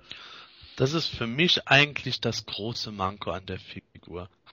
Ich verstehe zwar die Beweggründe dafür und es entspricht interessanterweise auch exakt dem äh, Entwurf von Emiliano, von Emiliano Santa Lucia, aber ähm, ich mag diese mehrteiligen Capes nicht unbedingt. Ich, mir wäre lieber ein Cape gewesen, das äh, vielleicht nicht so super detailliert modelliert gewesen wäre, aber halt aus dünnem Plastik gefertigt, das einfach durchgehend ist, sich auch faltet, wenn man die Arme zusammendrückt. Es entspricht meinem persönlichen Geschmack einfach mehr als dieses mehrteilige Cape. Ich find's okay. Ja, also gegenüber der Vintage-Figur natürlich ein super Fortschritt. Und äh, vielleicht liegt es auch an dem Foto, aber im Moment, wenn ich es mir das so anschaue, wirkt es mir ein klein wenig zu plump. Ich, ich hätte es mir ein bisschen filigraner gewünscht, aber ich müsste es jetzt mal in Natura dann sehen. Vielleicht täuscht das ja auch. Mm, ja, also ich sag mal, alles in allem okay. Ähm, das mit den Flügeln, ja gut, das mussten wir wahrscheinlich machen wieder in Be Beweglichkeit. Ähm, aber ansonsten, ähm, Vintage-Look ist da, Filmation-Look ist da, also ich meine, in Ordnung. Manuel? Also ich muss sagen, ich muss sagen, mir gefällt die Figur, eben weil sie ähm, ja wirklich dem dem Filmation Look entspricht und ähm, ich mag auch das ähm, ja das Gesicht letztendlich, wie das wie das dargestellt worden ist. Das hat mir bei der 80er Jahre Version irgendwie immer so ein bisschen gestört, weil es einfach gar nicht nichts von dem entsprochen hat, was man so kennt, aus dem Cartoon oder aus dem Comic oder sonst irgendwoher. Und da finde ich, kommt diese Variante hier doch schon ein ganzes Stück näher. Mit den Flügeln, beziehungsweise mit dem Cape, naja, es ist ungewohnt, aber da schließe ich mich mal Toni seiner Meinung an, das muss man vielleicht mal im Natura sehen, wie das letztendlich dann wirkt, so wie sie auf den, auf den Foto von der Frontalaufnahme her wirkt, gefällt es mir, ist gut, finde ich schick. Das, das Zepter, was sie dabei hat, ähm, ja, wirkt dem 80er Jahre ähm, Version wirklich ja eins zu eins nachgebildet. Hätte ich mir vielleicht jetzt im Nachhinein vielleicht ein bisschen ja, ich weiß nicht, ob es detaillierter ist oder vielleicht ein bisschen farbenfroher gewünscht. Das wirkt fast schon etwas, etwas simpel jetzt im, im Vergleich zur Figur, aber in Summe ja. ist okay. Ich hätte da vielleicht so eine leicht schimmernde Variante nicht schlecht gefunden, so eine Scareglow-Variante. Ja, ja, stimmt. Irgendwas in diese Richtung, ja. So rein weiß wirkt doch jetzt ein bisschen, bisschen einfach, weil einfach, wie Sebastian noch meinte, das Cape schon sehr detailliert ist und auch, ähm, auch den Rock, den sie da anhat und sowas alles. Und ähm, ja, wirkt wirklich simpel. Beim, beim Gesicht stimme ich dir übrigens zu. Ich fand auch immer, die 80er Jahre Figur sah immer aus wie so eine Porzellanpuppe. Ja, also irgendwie, ähm, ich weiß, also, ja, Porzellanpuppe, glaube ich, trifft's ganz gut. Stimmt, es ja. hat einfach, ähm, ja, mit nichts irgendwo gepasst, was man so als Kind irgendwo kannte, ne? Und die Variante kommt da schon ziemlich nah. Ja, man sieht bei der, man sieht bei der Version jetzt schon eindeutig, dass da das Gesicht vom Filmation Cartoon übernommen werden sollte. Ist nicht zu 100% gelungen, äh, aber es ist auch immer schwer, was zweidimensionales auf eine 3D-Figur zu adaptieren. Und ich finde das Ergebnis vom Gesicht her trotzdem sehr gelungen. Ja. Ja, Jetzt haben wir natürlich im Januar noch neben der Sorceress äh, ein weiteres Princess of Power äh, Paket, also ein Three-Pack sozusagen. Und zwar die äh, Star Sisters, äh, bestehend aus äh, Starla, Jewel Star und Tall Star zusammen mit dem Glory Bird. Ähm, muss ich sagen, wenn ich die Namen so lese, äh, beziehungsweise hätte, wenn ich die Namen gelesen hätte vor einer Woche, ich hätte ehrlich gesagt damit nichts anfangen können, außer Glory Bird, der ist mir jetzt irgendwo noch ein Begriff. Und ähm, ich, ich hätte es mir auch ehrlich gesagt nie gekauft, aber ähm, jetzt, nachdem ich sie gesehen habe, das Three-Pack, muss ich sagen, doch, ich finde sie schick, mir, äh, mir gefallen sie und ähm, ich glaube, da werde ich doch wieder vom gleichen Punkt überzeugt, was ich schon bei NA-Charakteren, äh, bei den NA-Charakteren gesagt habe, dass einfach die, äh, die Prince of Power Sachen jetzt auch im Motuk-Design erscheinen und mich mir deshalb auch gefallen. Also ähm, demzufolge würde ich sagen, okay, doch, würde ich mir doch zulegen. Ja, für mich ist das Dreier-Set auch eigentlich schon obwohl es schon im Januar erscheint, ein Geheimtipp für 2012. Ich habe mit den Star Sisters nie besonders viel anfangen können. Ich weiß, dass besonders die Princess of Power Fans sehr darauf gehofft haben, weil die eben das Äquivalent zu Hero und Eldor sind, die einfach nie produziert wurden, aber als Prototypen zu sehen waren. Aber ich selber habe immer gedacht, naja, komm, lass es erscheinen, dass es mal irgendwann rum ist. Aber jetzt, wo ich es so gesehen habe, war ich doch extrem positiv überrascht davon. Besonders Tallstar gefällt mir gigantisch mit diesen Extensions, dass man die Arme auseinandernehmen und dann verlängern kann durch Extrapartien. Das ist für mich schon der Hammer. Wobei die Extensions natürlich schon wieder Lust auf mehr machen in Bezug auf äh, Mechaneck und natürlich auch Extender. Wir hatten es, glaube ich, im vergangenen Podcast schon mal angesprochen gehabt. Ja, stimmt. Eigentlich kann man da schon von ausgehen, dass es äh, bei Extender ähnlich gemacht werden wird wie bei Tollstar, oder? Wahrscheinlich, ja. Lässt vermuten. Und jetzt alle NA-Fans, ja, Too Tall Hoof. Oh. Kommt, also ich glaube, das ist eine der Figuren, die sie äh, auf lange Zeit nicht umsetzen müssen. Toll. Oder Frank? Nee, nicht unbedingt. Wir hatten vorhin bei den großen Ankündigungen schon angesprochen gehabt, äh, sechs neue Moto-Charaktere werden erscheinen. Einer davon ist Fearless Photok und ähm, der erscheint sogar gleich im Januar 2012. Einer der ersten, ja, neun Charaktere, die es noch nie ähm, im Bereich Masters of the Universe zu kaufen gab. Ähm, Sebastian, erzähl doch mal, Fearless Photok, wie kam es da nochmal zustande mit der Figur? Herr Phyllis Fotok war der Sieger in einem äh, Creative Character Contest aus den 80ern in den US-Magazinen von He-Man. Da haben halt damals die Kinder ihre Ideen für neue Figuren eingesendet und Fearless Fotok wurde als Nummer eins gewählt. Der Erfinder war Nathan Bittner und äh, das ist besonders für die Amerikaner eigentlich so eine legendäre Figur oder ein legendärer Charakter gewesen, wo viele drauf gewartet haben, dass der auch als Figur dann kommen würde. Dann wurde die Toyline aber eingestellt. Es gab wohl nicht einmal einen wirklichen Prototypen davon. Und ja, jetzt wird im Grunde durch diese 30th Anniversary Sonderfiguren deren Wunsch erfüllt. Ich muss sagen, das Design von der Figur ist, ähm, ja, wie formuliere ich es denn mal? Gewöhnungsbedürftig, glaube ich, ist das richtige Wort. Ähm, die Farben knallgelb erinnern mich an, im ersten Moment irgendwie an das Outfit von Wolverine im, im, im Comic. Aber ähm, ja, am gewöhnungsbedürftigen finde ich eigentlich den äh, Kopf von Fearless Photok, der ja hier die, ähm, die Kamera oder was dann darstellen soll.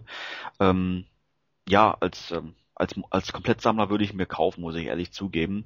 Obwohl er mich jetzt vom Design her nicht sonderlich umhaut und äh, ich jetzt auch keinen Schmerz mit gehabt hätte, nochmal äh, fünf Jahre darauf zu warten. Aber naja, nachdem er jetzt kommt, ich glaube, kaufen würde ich ihn mir aber nur deswegen, damit ich dann irgendwo die Line komplett hätte. Vom Design her haut er mich persönlich jetzt nicht um. Also ich mag die Geschichte hinter der, äh, hinter der Figur ganz gerne halt. Ne? Es hat was Besonderes, dass es halt von Fans irgendwo gemacht wurde, obwohl das ja von Bruce Tim nochmal bearbeitet worden ist, was ja auch bei so einem, äh, bei dem ähm, Org-Podcast ja erwähnt wurde. Also das ist jetzt nicht die Originalzeichnung von dem Jungen damals gewesen. Und ähm, also wenn diese Figur nicht diese Hintergrundgeschichte hätte, würde ich es mir wahrscheinlich nicht kaufen. Aber ich, ich finde ganz gut, was damit einfach so verbunden ist. Ja, ähm, das muss ich sagen, das ist schon schon schon äh, schon richtig. Und ähm, ich denke mal auch ähm, Nathan Bittner wird sich sicherlich freuen, dass seine Figur letztendlich erscheint. Und mir persönlich würde es natürlich auch gefallen, äh, ja meine eigene Figur im Mode-Universum irgendwo letztendlich zu haben. Und vor allen Dingen natürlich, dass Nathan Bittner auch namentlich er erwähnt wurde auf dem Logo von ähm, von Magdalena Glenn von Captain Glenn, dort wurde sein Nachname ja auch erwähnt. Wie ist denn da die, dieser Zusammenhang? Ist da wirklich letztendlich ähm, Nathan Bittner mit gemein? War er der Namensgeber für den Namen Bittner auf diesen auf diesem Logo von Captain Glenn, Sebastian?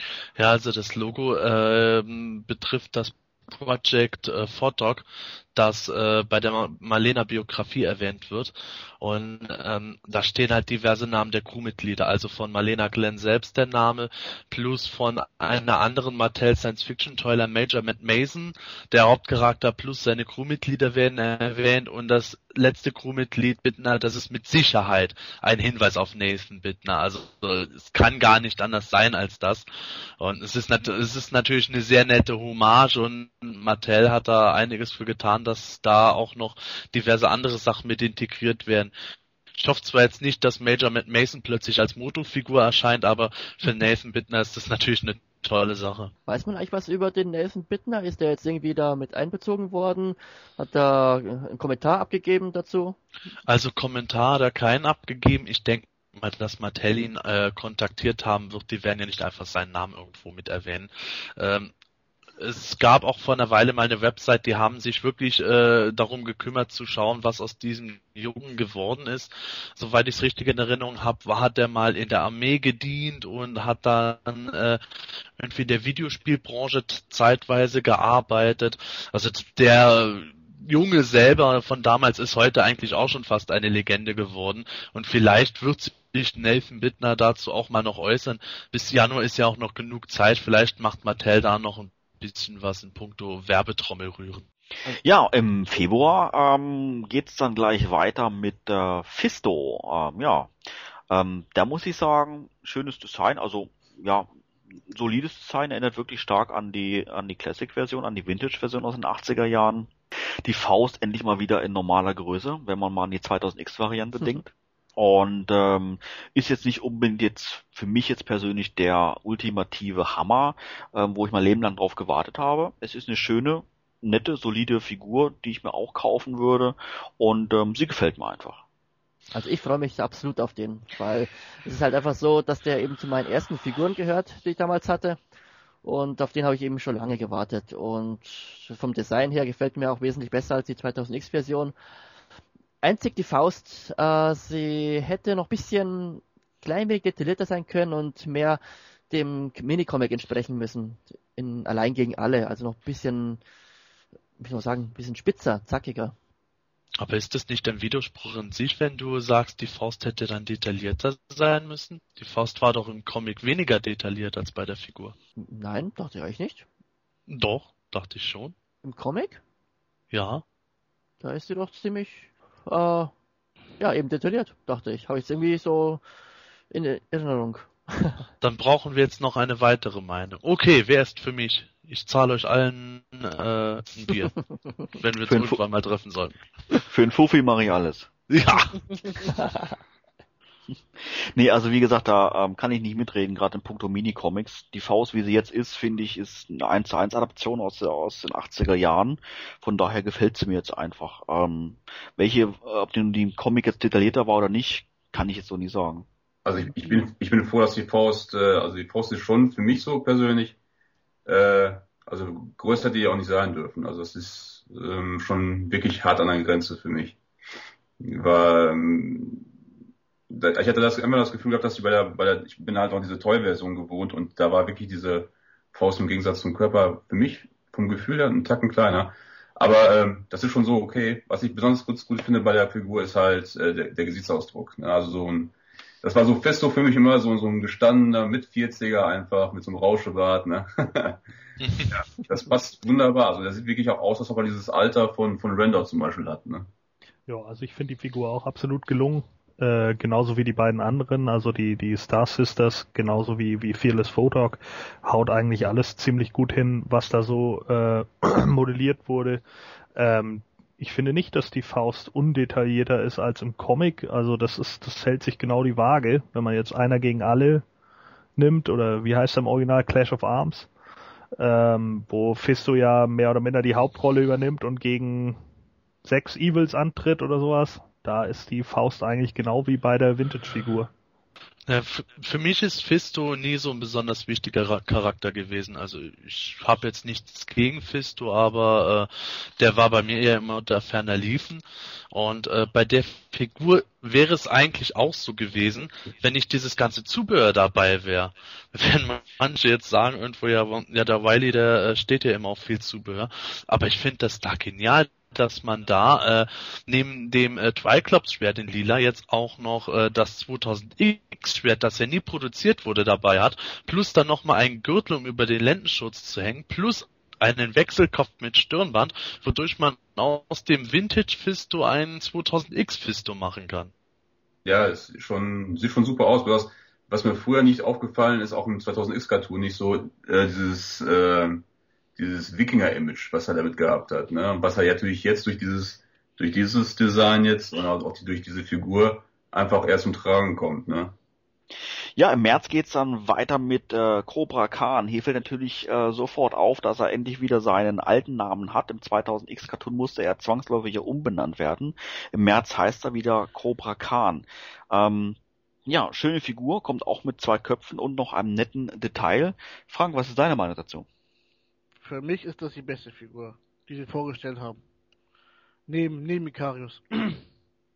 Ich finde, Cobra Khan äh, stellt genau das dar, was die äh, Moto Classic-Reihe darstellt. Also eine Vintage-Figur, ähm, abgedatet mit einem Hauch 2000X-Elementen. Ähm, vielleicht noch eine, eine zweite Waffe wäre vielleicht auch besser gewesen, aber das mit der Schlange zum Beispiel auf, auf der Schulter und so, oder was das so sein soll, oder ähm, oder ein Drache oder was ist es. Ähm, also ich finde die Figur ist, ist die beste Figur von allen, die sie vorgestellt haben. Ja, also ich finde auch, also was mich bei der Figur gewundert hatte, war halt, dass sie wirklich so viele neue Teile genommen haben, wo hätten sie sich wirklich mit Recycling theoretisch hätten bedienen können. Und dass sie eben neue Schienbeinschoner verpasst haben, äh, dann diese Whiplash-Unterarme, die ganz gut äh, funktionieren. Da, da hätte ich es jetzt auch ein bisschen langweilig gefunden, wenn schon wieder jetzt die Skelettorarme gewesen wären.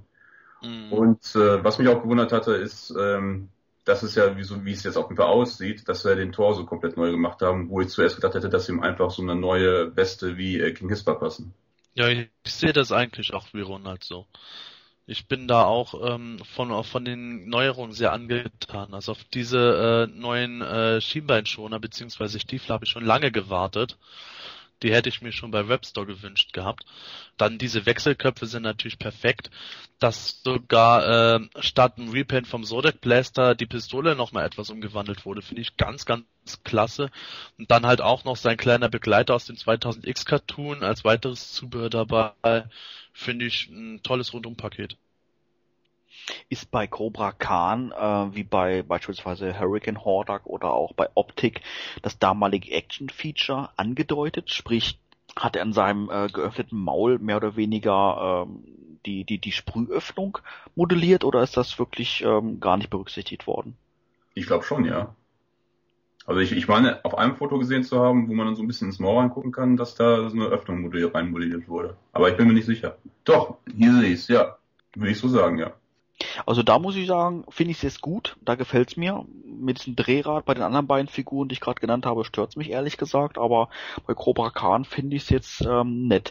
Äh, mein erster Gedanke war, wo ich die Figur gesehen habe, dass ich natürlich den äh, Kopf aus den 80er Jahren drauf draufsetzen würde. Mache ich auch. Einfach, ja, einfach für den Nostalgiefaktor her. Aber ich kann es nicht sagen, dass der neue Kopf ähm, jetzt jetzt hässlich wäre. Also ich sag mal, je länger ich ihn anschaue, umso eher muss ich sagen, doch schick gefällt mir eigentlich auch. Also er würde es fast dazu einladen, Cobra Khan zweimal zu kaufen. Ist ja auch eigentlich der gleiche, bloß mit dem mit dem Kamm halt, ne? Genau, aber der macht ja irgendwo aus, der ist ja wirklich sehr dominant ja. ähm, und sticht wirklich hervor und äh, verpasst der Figur letztendlich auch einen ganz anderen Look irgendwo. Aber ähm, ja, wie gesagt, er, mein erster Gedanke war eher, eher nee, aber jetzt, wenn ich drüber nachdenke, gefällt es mir doch irgendwo. Also äh, ganz kurz noch, dann bin ich auch fertig. Ähm, das ist auch wahrscheinlich das, äh, wo es auch jetzt hingeht, ne? Also dass man praktisch die Köpfe gleich lässt, wie bei Fisto, bloß halt Elemente verändert, anstatt halt einen komplett neuen Kopf zu modellieren. Mhm. Ja, das würde für mich auch Sinn machen. Genau wie du es sagst, das wäre auch eine gute Alternative. Ich könnte mir das zum Beispiel auch bei Tanglecher später vorstellen, dass man einen Kopf halt eben hat, äh, der im Vintage-Stil gemacht hat, wo die Zunge dann zusätzlich abnehmbar wäre und dann wäre ein zweiter Kopf dabei, wo das Maul aber nochmal offen modelliert ist und vielleicht der Hinterkiefer auch gespalten wird, wie bei der äh, 2000X-Version. Aber ansonsten ist der Rest vom Kopf halt eben auch deckungsgleich, abgesehen von diesem Maul eben. Das fände Ja. ich eine ganz spannende Sache. Ganz genau, ja. Ist eigentlich schon raus, welcher der beiden Köpfe in der Verpackung sein wird? Also welchen er aufhaben wird? mit Sicherheit der ohne kam, weil bisher hat Mattel das immer konsequent durchgezogen, dass die Köpfe auf den Figuren waren, äh, die auch bei den alten Figuren erschienen sind. Also ich finde den Kopf mit dem Kamm genial, weil das auch eine schöne Anlehnung an den Filmation-Cartoon wieder ist. Da hat er ihn auch schon gehabt. Stimmt. Genau. Mhm. Sebastian, was hat denn das mit dieser kleinen Echse auf sich? Ja, die kleine Echse ist äh, im 2000X Cartoon aufgetreten und ursprünglich war in der Folge Snake Pit Cobra Khan im Königspalast gefangen und die kleine Echse ist dann da eingedrungen, hat sich durch die Lüftungsschächte oder äh, kleine Kanäle durchgeschlichen und äh, den Hebel betätigt, mit dem sich die Zelle geöffnet hat. Also die hat eine nicht ganz unwichtige Rolle dabei gespielt und das ist jetzt natürlich eine für 2000X-Fans echt coole Hommage. Und ich weiß auch, dass wir in einer der früheren PE-Runden einen Fan hatten, der danach gefragt hatte. Die Frage hatten wir an Mattel eingesendet und die haben dann natürlich ein bisschen ausweichend reagiert, aber trotzdem gesagt, ja, wäre eine tolle Idee. Und allmählich kann man schon fast davon ausgehen, wenn Mattel sagt, das ist eine tolle Idee, kann man darauf hoffen, dass es umgesetzt wird. Ja, eine weitere Figur im März ist äh, eine Variante von He-Man und zwar ja Thunder Punch He-Man. Und äh, der hat was ganz Besonderes und zwar beinhaltet der das erste der drei neuen Minicomics, wo wir am Anfang schon drüber gesprochen haben. Thunder Punch He-Man, Tony, erzähl mal, ist das ähm, ja eine Variante, die du dir zulegen würdest? Nein, eigentlich eher weniger. Der hat mich auch schon in der Vintage-Toyline am wenigsten interessiert von allen He-Man-Variationen. Im Gegensatz zu jetzt Flying Fist oder Battle Armor war der irgendwie, äh, war mir schon immer zu plump und wenn ich den jetzt hier anschaue, finde ich den eigentlich auch eher uninteressant. Sebastian, würdest du sagen, dass ähm, es natürlich, dass es eine Taktik ist von Mattel, dass sie ausgerechnet solchen Figuren die heiß begehrten Minicomics reinpacken, um den Verkauf für die Varianten anzukurbeln? Wäre natürlich durchaus möglich, wobei diese Varianten ja auch im Abonnement enthalten sind. Also da hat Mattel sowieso schon den Mindeststock äh, verkauft. Äh, ist aber durchaus möglich. Wobei ich auch sagen muss, äh, für mich würde, wäre die Figur auch ohne Minicomic absolut toll. Ich bin da das exakte Gegenteil von Toni. Ich habe diese Figur schon äh, in der Vintage Line toll gefunden, wollte die damals immer haben, habe mich gefreut, als ich sie dann als Erwachsener endlich gekauft habe und jetzt als Moto Classics Version, darauf habe ich schon lange gewartet. Also ich freue mich darauf wie ein Schnitzel. Wie freut sich denn ein Schnitzel? Äh, ja, nee.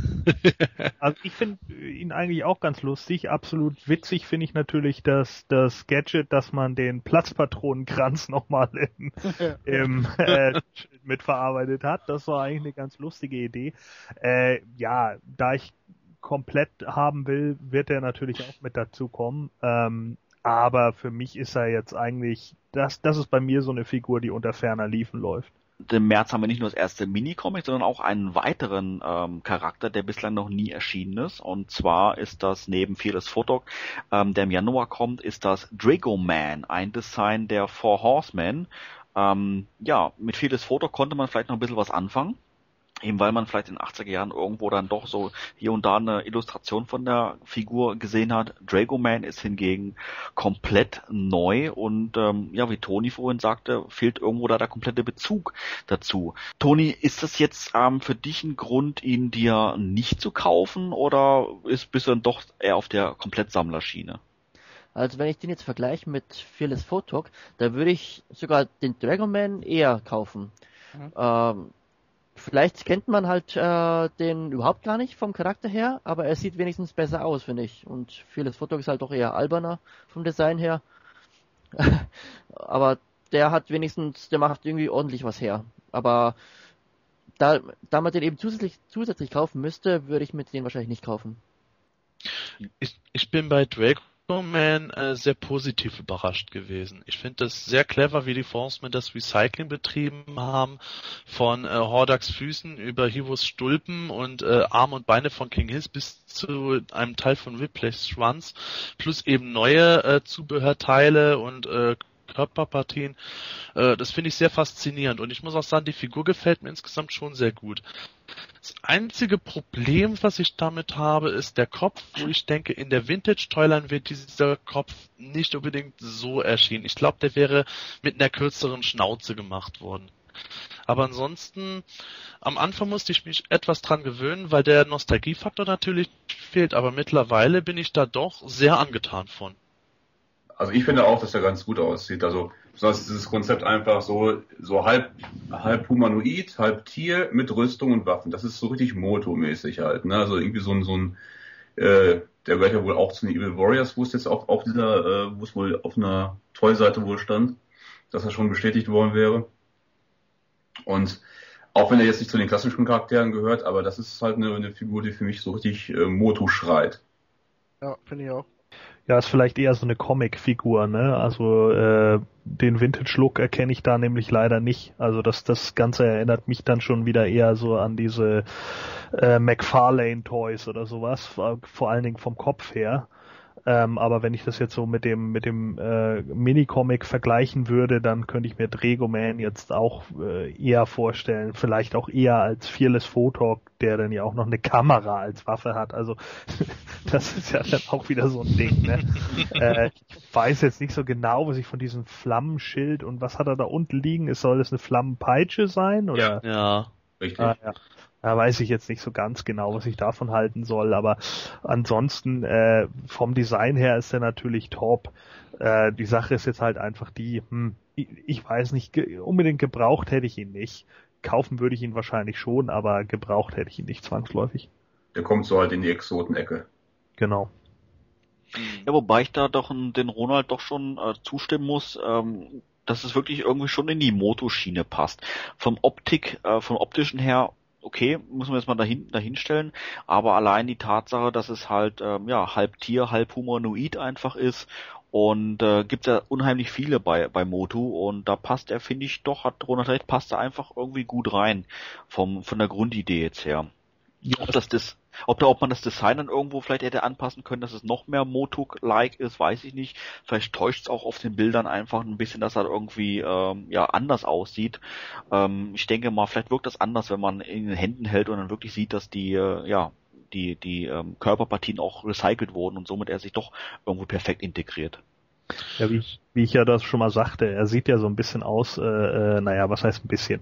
Also das, äh, äh, diesen, diesen Charakter Dragoon, den es ja dann in, in diversen Abklatsch-Serien oder oder oder Knock-off-Serien gab, äh, unter anderem Galaxy Wars, Galaxy Fighters, wie auch immer, äh, der spielt da ja so ungefähr in, in diese Richtung des Charakters. Deswegen ist es ja eigentlich nicht so neu und es ist auch nichts Neues, dass das in Sword and Sorcery vorkommt, dass es einen menschlichen Drachen gibt. Deswegen deswegen. Also ich, ich, ich denke gerade das ist auch der springende Punkt, warum die Forcemen so einen Charakter gemacht haben, eben weil das so ein Archetyp ist. Mhm. Wenn du dir die Motu-Toyline anschaust, da gibt es ganz viele Archetypen, wie jetzt eben der Fischmensch oder ähm, äh, der ähm, jetzt fällt mir gerade nichts ein. wie, wie der Fischmensch, der Spinnenmensch etc. Oder der äh, das Frankenstein-Monster bei Trapjaw oder sowas in der Art, wo du immer irgendwo was drin hast, wo du denkst, das erinnert dich an andere Sachen, ist aber dann auch wieder so ein bisschen was anders gedrehtes bei Motu. Also da, dahingehend pa passt es dann durchaus für mich dazu. Also klar ist natürlich der Bezug ist nicht da, weil man ihn halt nicht kennt oder weil er halt gänzlich neu ist. Aber ich sag mal, er macht natürlich optisch äh, einiges her. Also mh. Hm. und wie auch schon Ronald sagte, mit dem, mit dem dieses typische Motu halt, das ist ich sag mal, wenn man ihn in der Hand hält, ist, hat man vielleicht eine andere Meinung, aber ich sag mal, also optisch ist er eine Bombe, finde ich. Und wenn man die Flügel nimmt, dann kann man ja auch äh, theoretisch das äh, für diesen 2000X Fledermausmenschen äh, äh, recyceln, ne?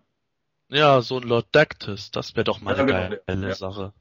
Das einzig Schade ist, dass wenn jetzt noch ein paar Jahre verstreichen, du einen roten Dragger und Dragoman hast, einen roten Granamir und noch einen Dragon Blaster Skeletor mit einem roten Drachen. Ja, vielleicht ist, der, vielleicht ist der Dragoman dann hinterher äh, so praktisch so das, das, das Tierchen von Skeletor dann. Genau das gleiche habe ich auch gedacht. also ich, ich, ich bin da halt gespannt, wie sie die dann einbauen in die Bio und so. Also wie, die das, wie sie das machen, das erstmal abwarten, wie sie das überhaupt angehen, das Ganze. Und dann Ja. Wenn ich mir seine Flügel so anschaue, könnte man noch einen Filmation-Charakter draus machen, und zwar den Locus. Kennt den jemand? Locus? Locus. Ach, Der- Ja, der ich dachte auch der mal auf den Locus.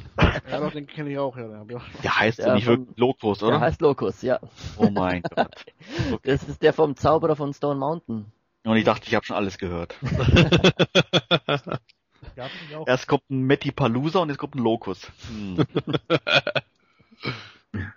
Hat damals schon mal so gelacht, als ich gemeint hat, Locus ist mein Name. Ja, manches funktioniert halt eben doch nur in Englisch. Ja, natürlich ähm, haben wir auch äh, versucht im letzten Podcast die ähm, Figuren für 2012 vorherzusagen.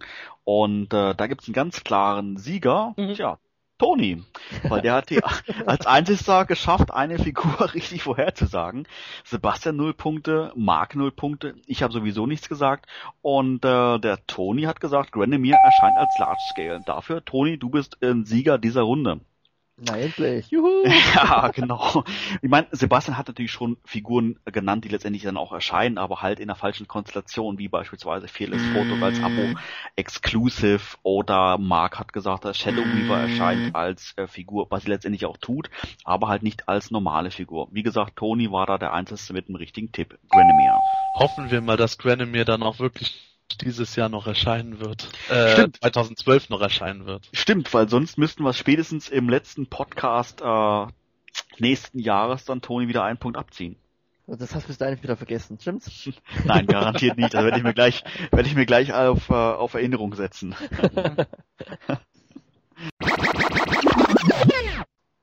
Ja, ähm, Shadow Weaver, ich hatte es gerade gesagt gehabt, Mark hat es auch ähm, gemeint gehabt als normale Figur. Shadow Weaver erscheint, aber als Abo-Exclusive und damit, ähm, ja, ist, glaube ich, der Schrecken vieler Fans wahr geworden. Ähm, ich glaube, vom Mattel war es auch alles so ein bisschen kalkuliert. Ähm, Shadow Weaver ist natürlich heiß begehrt, ist ähm, ja quasi der erste wirkliche äh, Filmation-Charakter, der erscheinen wird und dann natürlich ausgerechnet als Abo-Exclusive, was bedeutet, es kann, äh, die Figur kann separat nicht bei Matty Collector gekauft werden, sondern man muss schon ein, ein Abo abschließen oder hoffen, dass man äh, auf Planeturnia oder anderen ähm, Verkaufsseiten irgendwo die Figur mehr oder weniger günstig ergattert. Ähm, Roland, was denkst du? War das jetzt von Mattel ein, ein kluger Schachzug? Naja, wenn man sich Fans verärgern will, nicht. Aber wenn man sich, wenn, wenn man, äh, wenn man Geld äh, reinholen will, mit Sicherheit. Also das ist mit Sicherheit ein ziemliches Zugpferd. Ist, äh, würde einer von euch sagen, ähm, Abo 2012 käme für mich eigentlich nicht in Frage, aber wegen der Figur mache ich das jetzt. Nein. Ja. Fast bei mir. Also ich bin jetzt zum Überlegen. Ich hatte eigentlich mir vorgenommen, das nächste Abo nicht zu holen, sondern die Figuren eben extra zu bestellen, die, je nachdem wie ich sie mag. Aber durch die Shadow Weaver bin ich jetzt doch wieder am überlegen. Also für mich wäre das kein Kriterium gewesen. Ich meine, natürlich Shadow Weaver äh, möchte ich auch unbedingt haben, aber ich gehe auch davon aus, die wird unglaublich beliebt sein, die wird unglaublich gefragt sein, die kommt mit Sicherheit auch nochmal in einem Re-Release. Von daher äh, wäre das für mich jetzt kein Grund, das Abo abzuschließen. Also ich würde es trotz alledem abschließen, ob ein Shadow Weaver dabei ist oder nicht. Aber äh, nur wegen ihr, nee, das ist dann doch wieder zu viel. Ähm, Sebastian, ist das wirklich von Mattel angedacht? Haben die schon mal sowas verlauten lassen, dass Abo Exclusive als Re-Release erscheinen? Nee, eigentlich haben sie genau das Gegenteil gesagt, dass die Abo Exclusive so ziemlich die einzigen Figuren sind, die garantiert nicht als äh, Re-Release erscheinen sollen. Eben damit dieses äh, Abo Exclusive auch weiterhin was Exklusives bleibt. Äh, es ist ja auch irgendwo klar, wenn die jetzt sagen würden, hey, äh, Shadow Weaver oder wie in den letzten Jahren Preturnia, das Seaman oder Wunder, die, die bringen wir irgendwann bestimmt nochmal als Re-Release, da würden sich die Leute verarscht vorkommen und sagen, hey, jetzt habe ich extra das Abo abgeschlossen, damit ich die Figuren auch noch dazu kriege und dann äh, gibt's die plötzlich einfach so zu kaufen. Deswegen Ja. wird sich Mattel, denke ich, auch bei Shadow Weaver eher hüten und vielleicht mal eine Shadow Weaver Variante oder sowas produzieren. Da, weiß, da wüsste ich jetzt auch nicht konkret, was man da umändern könnte, aber mh, ich wäre vorsichtig mit der Hoffnung, dass Shadow Weaver in äh, absehbarer Zeit als regulärer Re-Release nochmal erscheinen würde.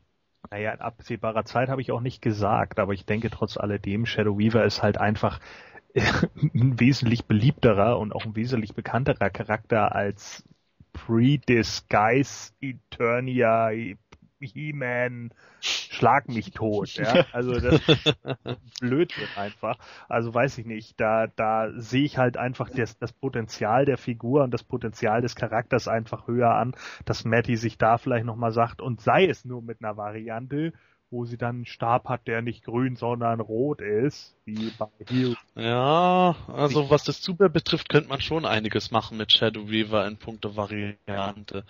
Nur wenn man jetzt an einen Refresh denken würde, wie bei King Grayskull, da gehen mir etwas die Ideen aus.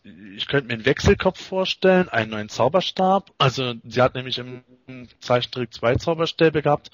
Vielleicht noch statt dem Buch dann äh, Imp als äh, Schachtel oder in irgendeiner anderen verwandelten Version, aber irgendwie das Kostüm von ihr nochmal neu bemalt oder sowas in der Richtung, da würde mir jetzt gar nichts einfallen, was man dann mit der Figur selbst noch machen könnte. Dann wäre sie dann halt Shadow Weaver E-Weapons. Ja. ja, wahrscheinlich bei Mattels Kreativität kommt dann raus Battleground Shadow Weaver. Ja, genau. Sieht so, guck, und schon hast du's. Danke, Mattel. Ronald, ist Shadow Weaver für dich interessant, obwohl du ja doch nicht so Princess of Power bevorzugst? Ja, also bei mir ist es ja so, in, in meiner Welt gehört die Horde zu Moto und nicht zu POP. Von daher, und da Shadow Weaver zur Horde gehört, ist das auch für mich ein Pflichtkauf. Äh, also optisch sehr gut. Natürlich äh, genialer Schachzug aus Mattels Sicht natürlich. Ne? Ähm, ich sag mal, ähm, die beiden Vor-Exclusive ähm, Wunder und, und Britannia He-Man waren natürlich keine, keine Bomben, sag ich mal jetzt so, auch noch leicht zu bekommen, sag ich mal. Ich glaube, bei Shadow Weaver wird es, glaube ich, schon anders aussehen. Also, da wird es, glaube ich, schon ein bisschen schwieriger, die sich so zu holen, außerhalb des Abos. Also, da ist ein Abo wohl schon mh, angesagt, also, würde ich sagen. Vielleicht kommen die Leute dann jetzt in heller Panik alle an, äh, so nach dem Motto, ich krieg keine Shadow Weaver mehr, wenn ich das aber nicht abschließe. Also genau das, was Mattel beabsichtigt. Alle schließen das Abo ab. Am Ende gibt es so viele Abos, dass zwangsläufig so viele Shadow Weavers auch auf dem Sekundärmarkt landen, dass, äh, dass die Preise dann ruckzuck wieder runterpurzeln. Das kann darauf, auch passieren, ja. Darauf spekuliere ich auch. Also es ist, also man, man kann sich auch so bekommen, keine Frage. Man kann alles bekommen. Wenn man nur, es ist die nette Preisfahrer her wahrscheinlich dann, schätze ich mal. Ja.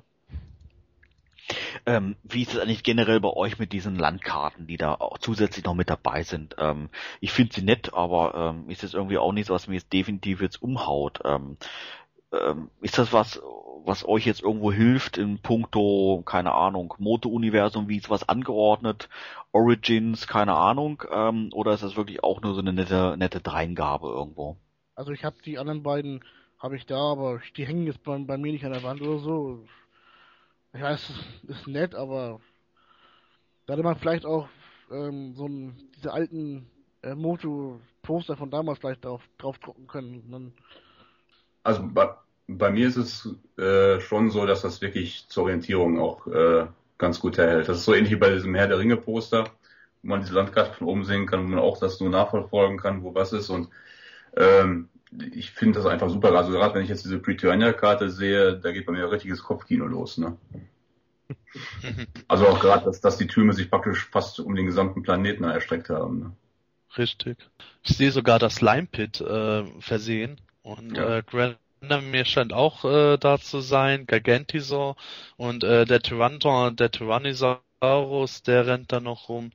Mir gefällt die Preturnia-Karte, die beilegen wird, schon sehr gut. Das, da muss ich mir auch überlegen, ob ich mir die rahmen werde. Die erste Karte von Eternia, die habe ich mir rahmen lassen und, und in meinem Toyroom aufgehangen.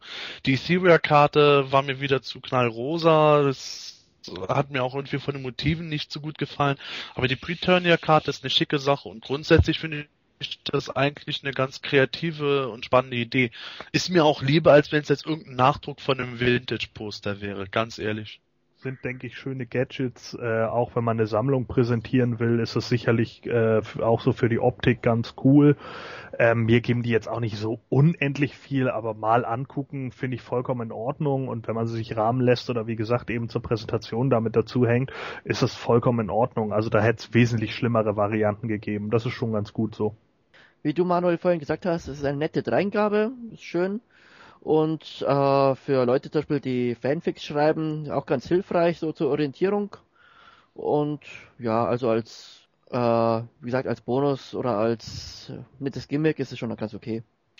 Ja, wir hatten natürlich auch ähm, letzten Podcast versucht, die ähm, Exclusive vorherzusagen. Auch da ist es relativ einfach alle lagen falsch.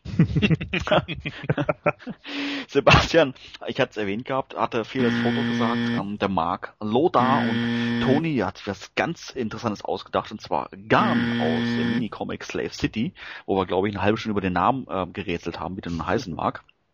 Ja, letztendlich, ähm, ja, keiner ist es geworden. Ähm, Shadow Weaver war's und ob Mattels Plan nun aufgeht und die ähm, Abo-Verkaufszahlen in die Höhe schnellen, ähm, ja, wir werden sicherlich so in, in Form von Zahlen nie erfahren, aber ähm, ja, hoffen wir mal, dass Mattel da richtig gehandelt hat und der Schuss irgendwo nicht nach hinten losgeht. Ähm, ja, neben diesen ganzen Sachen, Figuren und generell Toys, was Mattel das präsentiert hat, gab es auch noch ähm, kleinere Sachen, ähm, die äh, vorgestellt worden sind, ähm, wie zum Beispiel so äh, Mini-Masters-Figuren äh, in äh, Mattels Rumbler-Stil. Ähm, ist sowas generell für euch interessant oder ähm, eher so so unnütz, also quasi so was schon in Richtung Merchandise geht, Gordon? Äh, viel unnützer als eine Preturnia-Karte. Also ich weiß nicht, ich kann mit diesen ganzen äh, Minifiguren, mit den, wie hießen die damals, die Attitubes und äh, was weiß ich nicht, was kann ich einfach, ich kann damit nichts anfangen. Klar, die sehen irgendwie ganz witzig aus, aber die würde ich mir auf keinen Fall hinstellen. Die haben für mich keinen Vintage-Faktor, die haben für mich einfach gar nichts. Und nur für diesen äh, kurzen Gag, die einmal anzusehen, hahaha, He-Man sieht klein und gedrungen aus. Nö, dafür ist mir das Geld zu schade und dafür ist mir der Gag zu, zu peripher. Also das, das gibt mir einfach überhaupt nichts. Die hätten sie genauso gut weglassen können, wenn man mich fragt. Also die Masters-Charaktere, also diese Mini-Masters-Charaktere, die finde ich doch schon weitaus interessanter als die ähm, Merchandise-Produkte, diese Attitubes, die ähm, im letzten Jahr, glaube ich, war das vorgestellt wurden. Ähm, Vorletzten. Äh, Entschuldigung, vorletztes Jahr vorgestellt worden, ähm, wo ich persönlich überhaupt nichts mit anfangen konnte. Die neuen ja, sind ganz niedlich, auch wenn ich jetzt äh, auswendig mit diesem Mattels Rumbler-Stil so jetzt nichts anfangen kann. Sebastian, was, was bedeutet das? Was ist das? Ja, das ist einfach äh, der Name, den Mattel für diverse Figuren in dem Stil anlegt. Die haben das gleiche schon mit äh, Batman und DC-Figuren gemacht mhm. und auch mit Wrestling-Figuren oder Charakteren.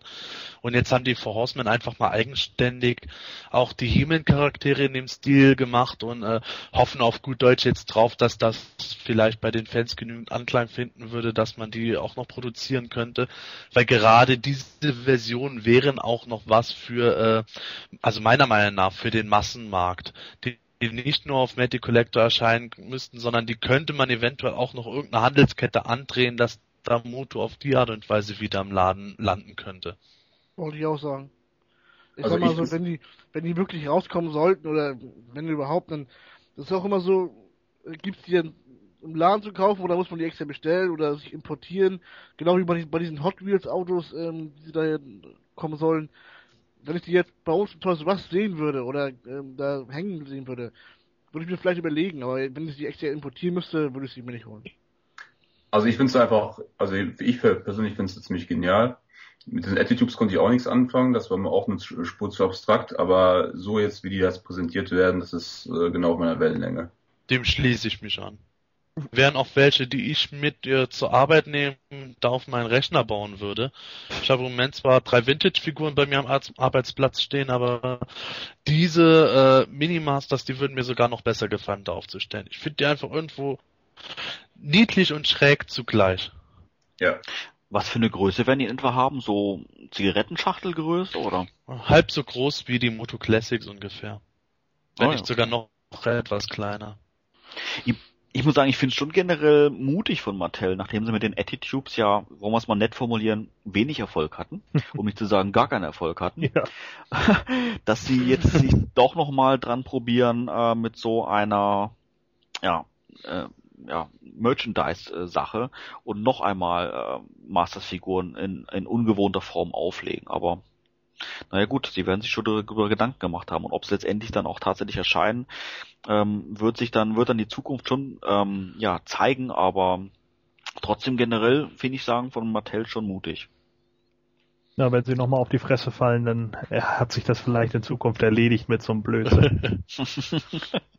ich sehe es dann kommen. Jetzt erscheinen die Viecher, werden ein gigantischer Erfolg. Alle kaufen die außer dir. Ja. Das ist eine Preisfrage halt auch wieder. Musst du die, die extra teuer importieren mit Porte und Zoll oder kannst du die vielleicht bei Toys R Us kaufen? Das ist immer die Frage für mich, finde ich so. Also bei, bei so Sachen zumindest, bei so Kleinigkeiten. Also ich habe mal äh, davon Batman, also von Batman Brave the Bold solche Figuren im deutschen Toys R Us gesehen. Hm, hab ich ich glaube, die haben drei Euro gekostet Ja, oder genau, so. genau. Wenn diese Motus dann zumindest über Toys R Us erhältlich wären, dann würden die ja auch einen ähnlichen Preis erzielen. Das wäre doch dann super. Das wäre echt toll, ja, meine ich ja. Das, Mhm. Ja, für drei Das ich Euro so. pro Stück, für drei Euro pro Stück ist es ja noch machbar. Also wenn das, wenn das in, in der Preiskategorie bleibt, dann ist es ja auch in Ordnung. Ja, Sebastian, ähm, das war natürlich nicht noch so eine weitere Neuigkeit von Mattel. Es gab noch so weitere kleinere Meldungen, ähm, die der Konzern hat verlauten lassen. Ähm, erzähl doch mal, was gab's denn noch so zu berichten? Ja, äh, an Seiteninformationen gab es halt eben noch die Info, dass Mattel leider nach wie vor keine Rechte am 80er Jahre Kinofilm von He-Man hat. Da haben sie sich leider bisher vergeblich drum bemüht, also auf äh, Lubik müssen wir weiterhin warten. Das ist wirklich, wirklich bitter. Ja. ähm, äh, stopp. Wer hat eigentlich die Rechte für den 80er Kinofilm jetzt genau? Weißt du ähm, ich weiß es jetzt nicht auswendig. Irgendein gewechselt, Studio, das damals Canon aufgekauft hat. Das weiß ich auch, ja. Das, ich glaube, der Warner oder wer hat die Rechte da gekauft? Ich weiß es nicht genau. Ich weiß es nicht auswendig. Wäre natürlich lustig, wenn es ausgerechnet Sony wäre, nachdem Sony mit Mattel in äh, Verbindung steht zwecks äh, neuem Kinofilm. Und da ist für mich auch die Frage wieder, ähm, Äh, nicht, nicht die Rechte am 80er Kinofilm, aber ich meine mal so, äh, die Charaktere, die da vorkommen. Ich meine, die Hälfte von den Charakteren hat, hat Mattel ja die Rechte für He-Man und Skeletor und so, aber natürlich nicht in den Look vielleicht, aber ähm, zum Beispiel, was kann das Studio, was die Rechte hat, äh, dafür verlangen eigentlich für, die, für diese Rechte, sag ich mal. Puh, schwer zu sagen. das ist ja, das ist ja mal von Studio zu Studio unabhängig. Also ich habe hier die DVD gerade in der Hand, da steht MGN drauf, also Metro ja, Goldwyn Mayer. ja, ja. So, Ja, die ja. müssen also auch immer noch die Rechte haben und demzufolge, wenn die natürlich mitbekommen, dass sich da irgendwie was absetzen lässt, dann geht der Preis natürlich in dem Moment hoch. Da sollten sie sich vielleicht eher überlegen, ob sie für den zweiten Masters of the Universe Film nicht die Rechte er erkaufen. Mhm. Jean-Claude Van Damme Cyborg. Das war ja ursprünglich mal der zweite Masters of the Universe Film, der geplant war.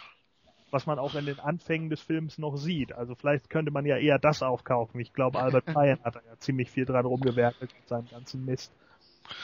Naja, vielleicht wird er, vielleicht haben wir Glück und der neue Film wird dann von Uwe Boll gemacht. Nein, lieb, Ja, ja. ich wiederhole es nochmal. Bitte nicht Michael Bay. Danke.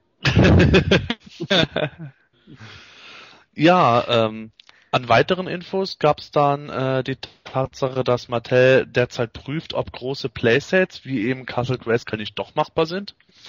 Wer weiß, was da noch auf uns zukommen wird in Zukunft.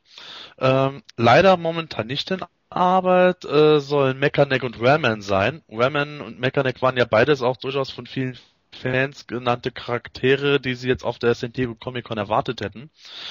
Aber äh, über kurz oder lang werden die auf jeden Fall erscheinen, hat Mattel auch schon bestätigt. Ähm, zudem ähm, wurde immer wieder der Ruf laut, dass äh, es doch das Zauberschwert in, äh, echt in echter Größe aus Metall doch bitte geben sollte, also ein Prop-Replika-Zauberschwert. Äh, Mattel würde das auch gerne tun, aber Toyguru findet bislang noch nicht wirklich einen Weg, das auch zu tun.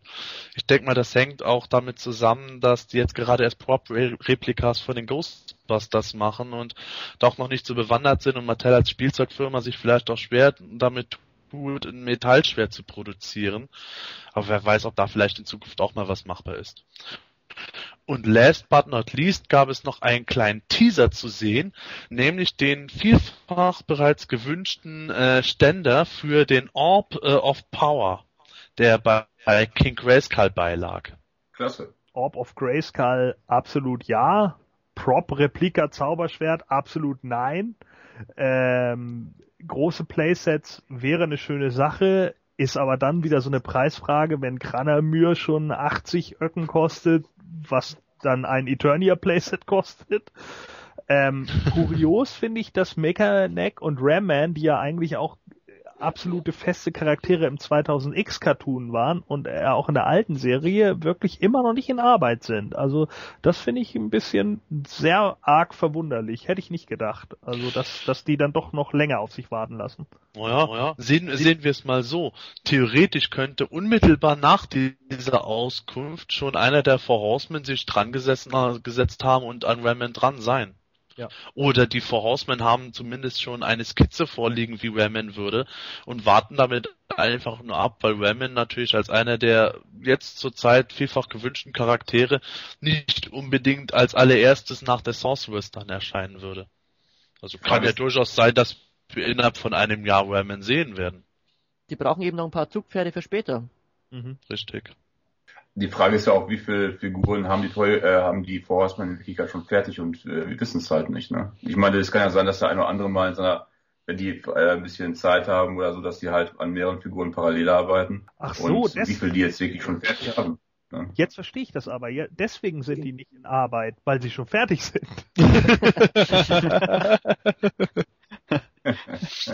das könnte man so auffassen, ja.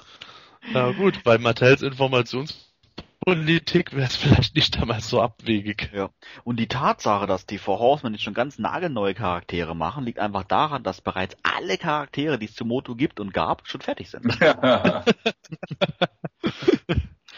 Mensch, Mr. Nightlick, wir haben überhaupt nichts mehr zu tun. Was sollen wir machen? Pff, keine Ahnung. Habt ihr schon alle 250 durch? Ja, ja, schon. Och, findet mal irgendwas Neues. Das ihr beschäftigt. Wir bezahlen euch ja eh pro Monat fest. genau. Ich habe hier voll die gute Idee. Ich nenne sie Attitubes.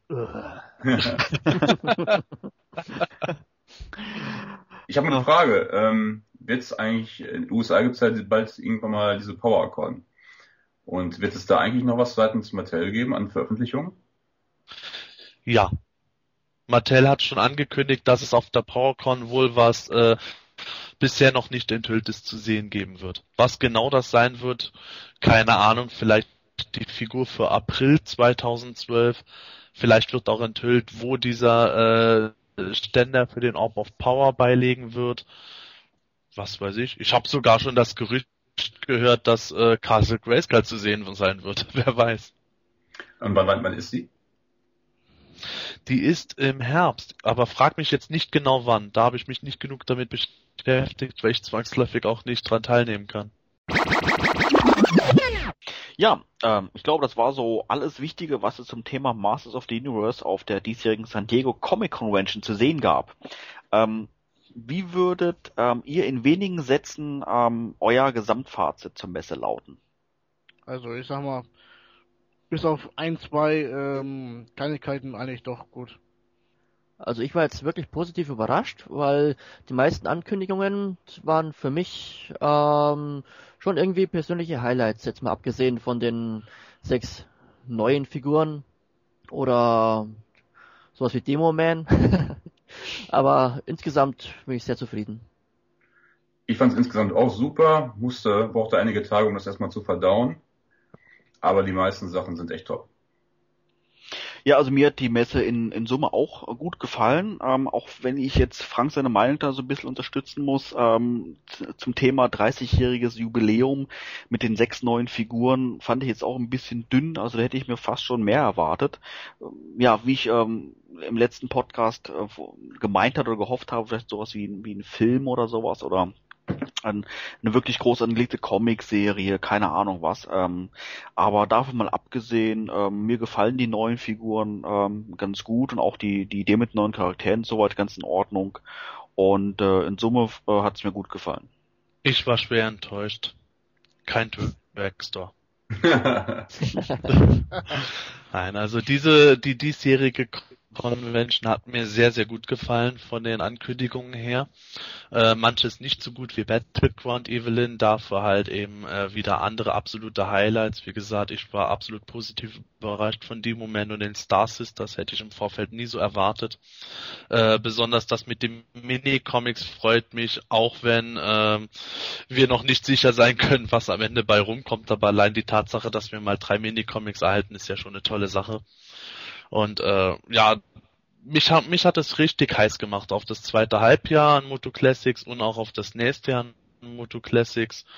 Freut mich tierisch. Auch wenn es anstrengend war, mit Manuel zusammen den Live-Ticker zu verfolgen. Ich glaube, da waren wir am Ende beide total kaputt. Ja, das war eine lustige Sache auf alle Fälle. Vielen Dank Aber eine dafür. super Sache. Ja, äh, ich muss sagen, äh, die San Diego Comic Con hat eigentlich wieder die Erwartungen erfüllt, die ich an sie hatte. Ähm, viele Sachen sind in Erfüllung gegangen, die ich mir so, die ich so vorausgesehen habe. Wie gesagt, so ein, zwei, ja, Nebensachen, die, die dann eben nicht sein müssen. Was weiß ich, wie gesagt, die Rumbler, die brauche ich halt einfach nicht. Und äh, den einen oder anderen Charakter, den, der, der halt eher für mich der Rohrkrepierer ist als andere, das ist ganz normal. Dafür kamen dann aber auch eben solche Charaktere, da stimme ich Riley halt zu. Tony, Demo-Man ist super. Ja, und äh, die Star Sisters zum Beispiel finde ich halt auch echt gelungen. Das hätte ich auch nicht gedacht, dass das äh, so gut werden würde. Generell die Vintage-Figuren sind eigentlich alle äh, recht gut gelungen.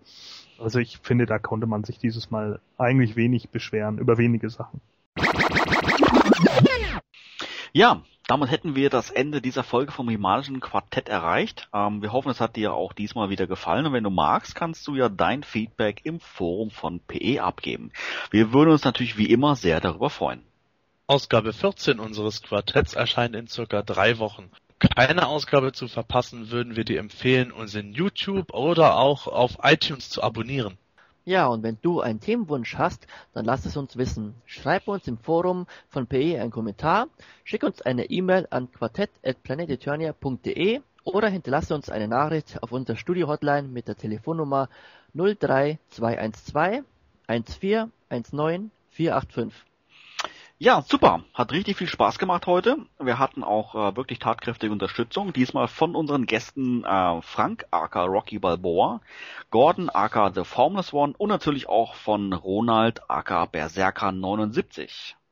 Ja, mir persönlich hat's auch sehr viel Spaß gemacht. Äh, ja, es war jetzt ja auch lange, lange, lange drei Stunden, die wir hier gesessen haben.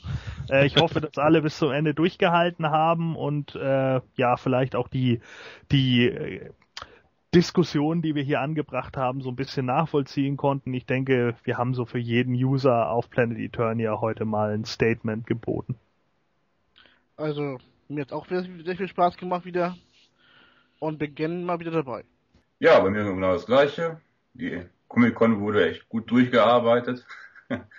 Und äh, ja, immer wieder gerne dabei. Ja, und äh, wenn ähm, auch du mal bei uns zu Gast sein möchtest, dann melde dich doch im Forum von Planetonia oder, das ist natürlich noch besser, schreibe uns eine E-Mail an quartett.planetonia.de oder ruf uns über unsere Studio-Hotline an mit der Nummer 03212 1419485.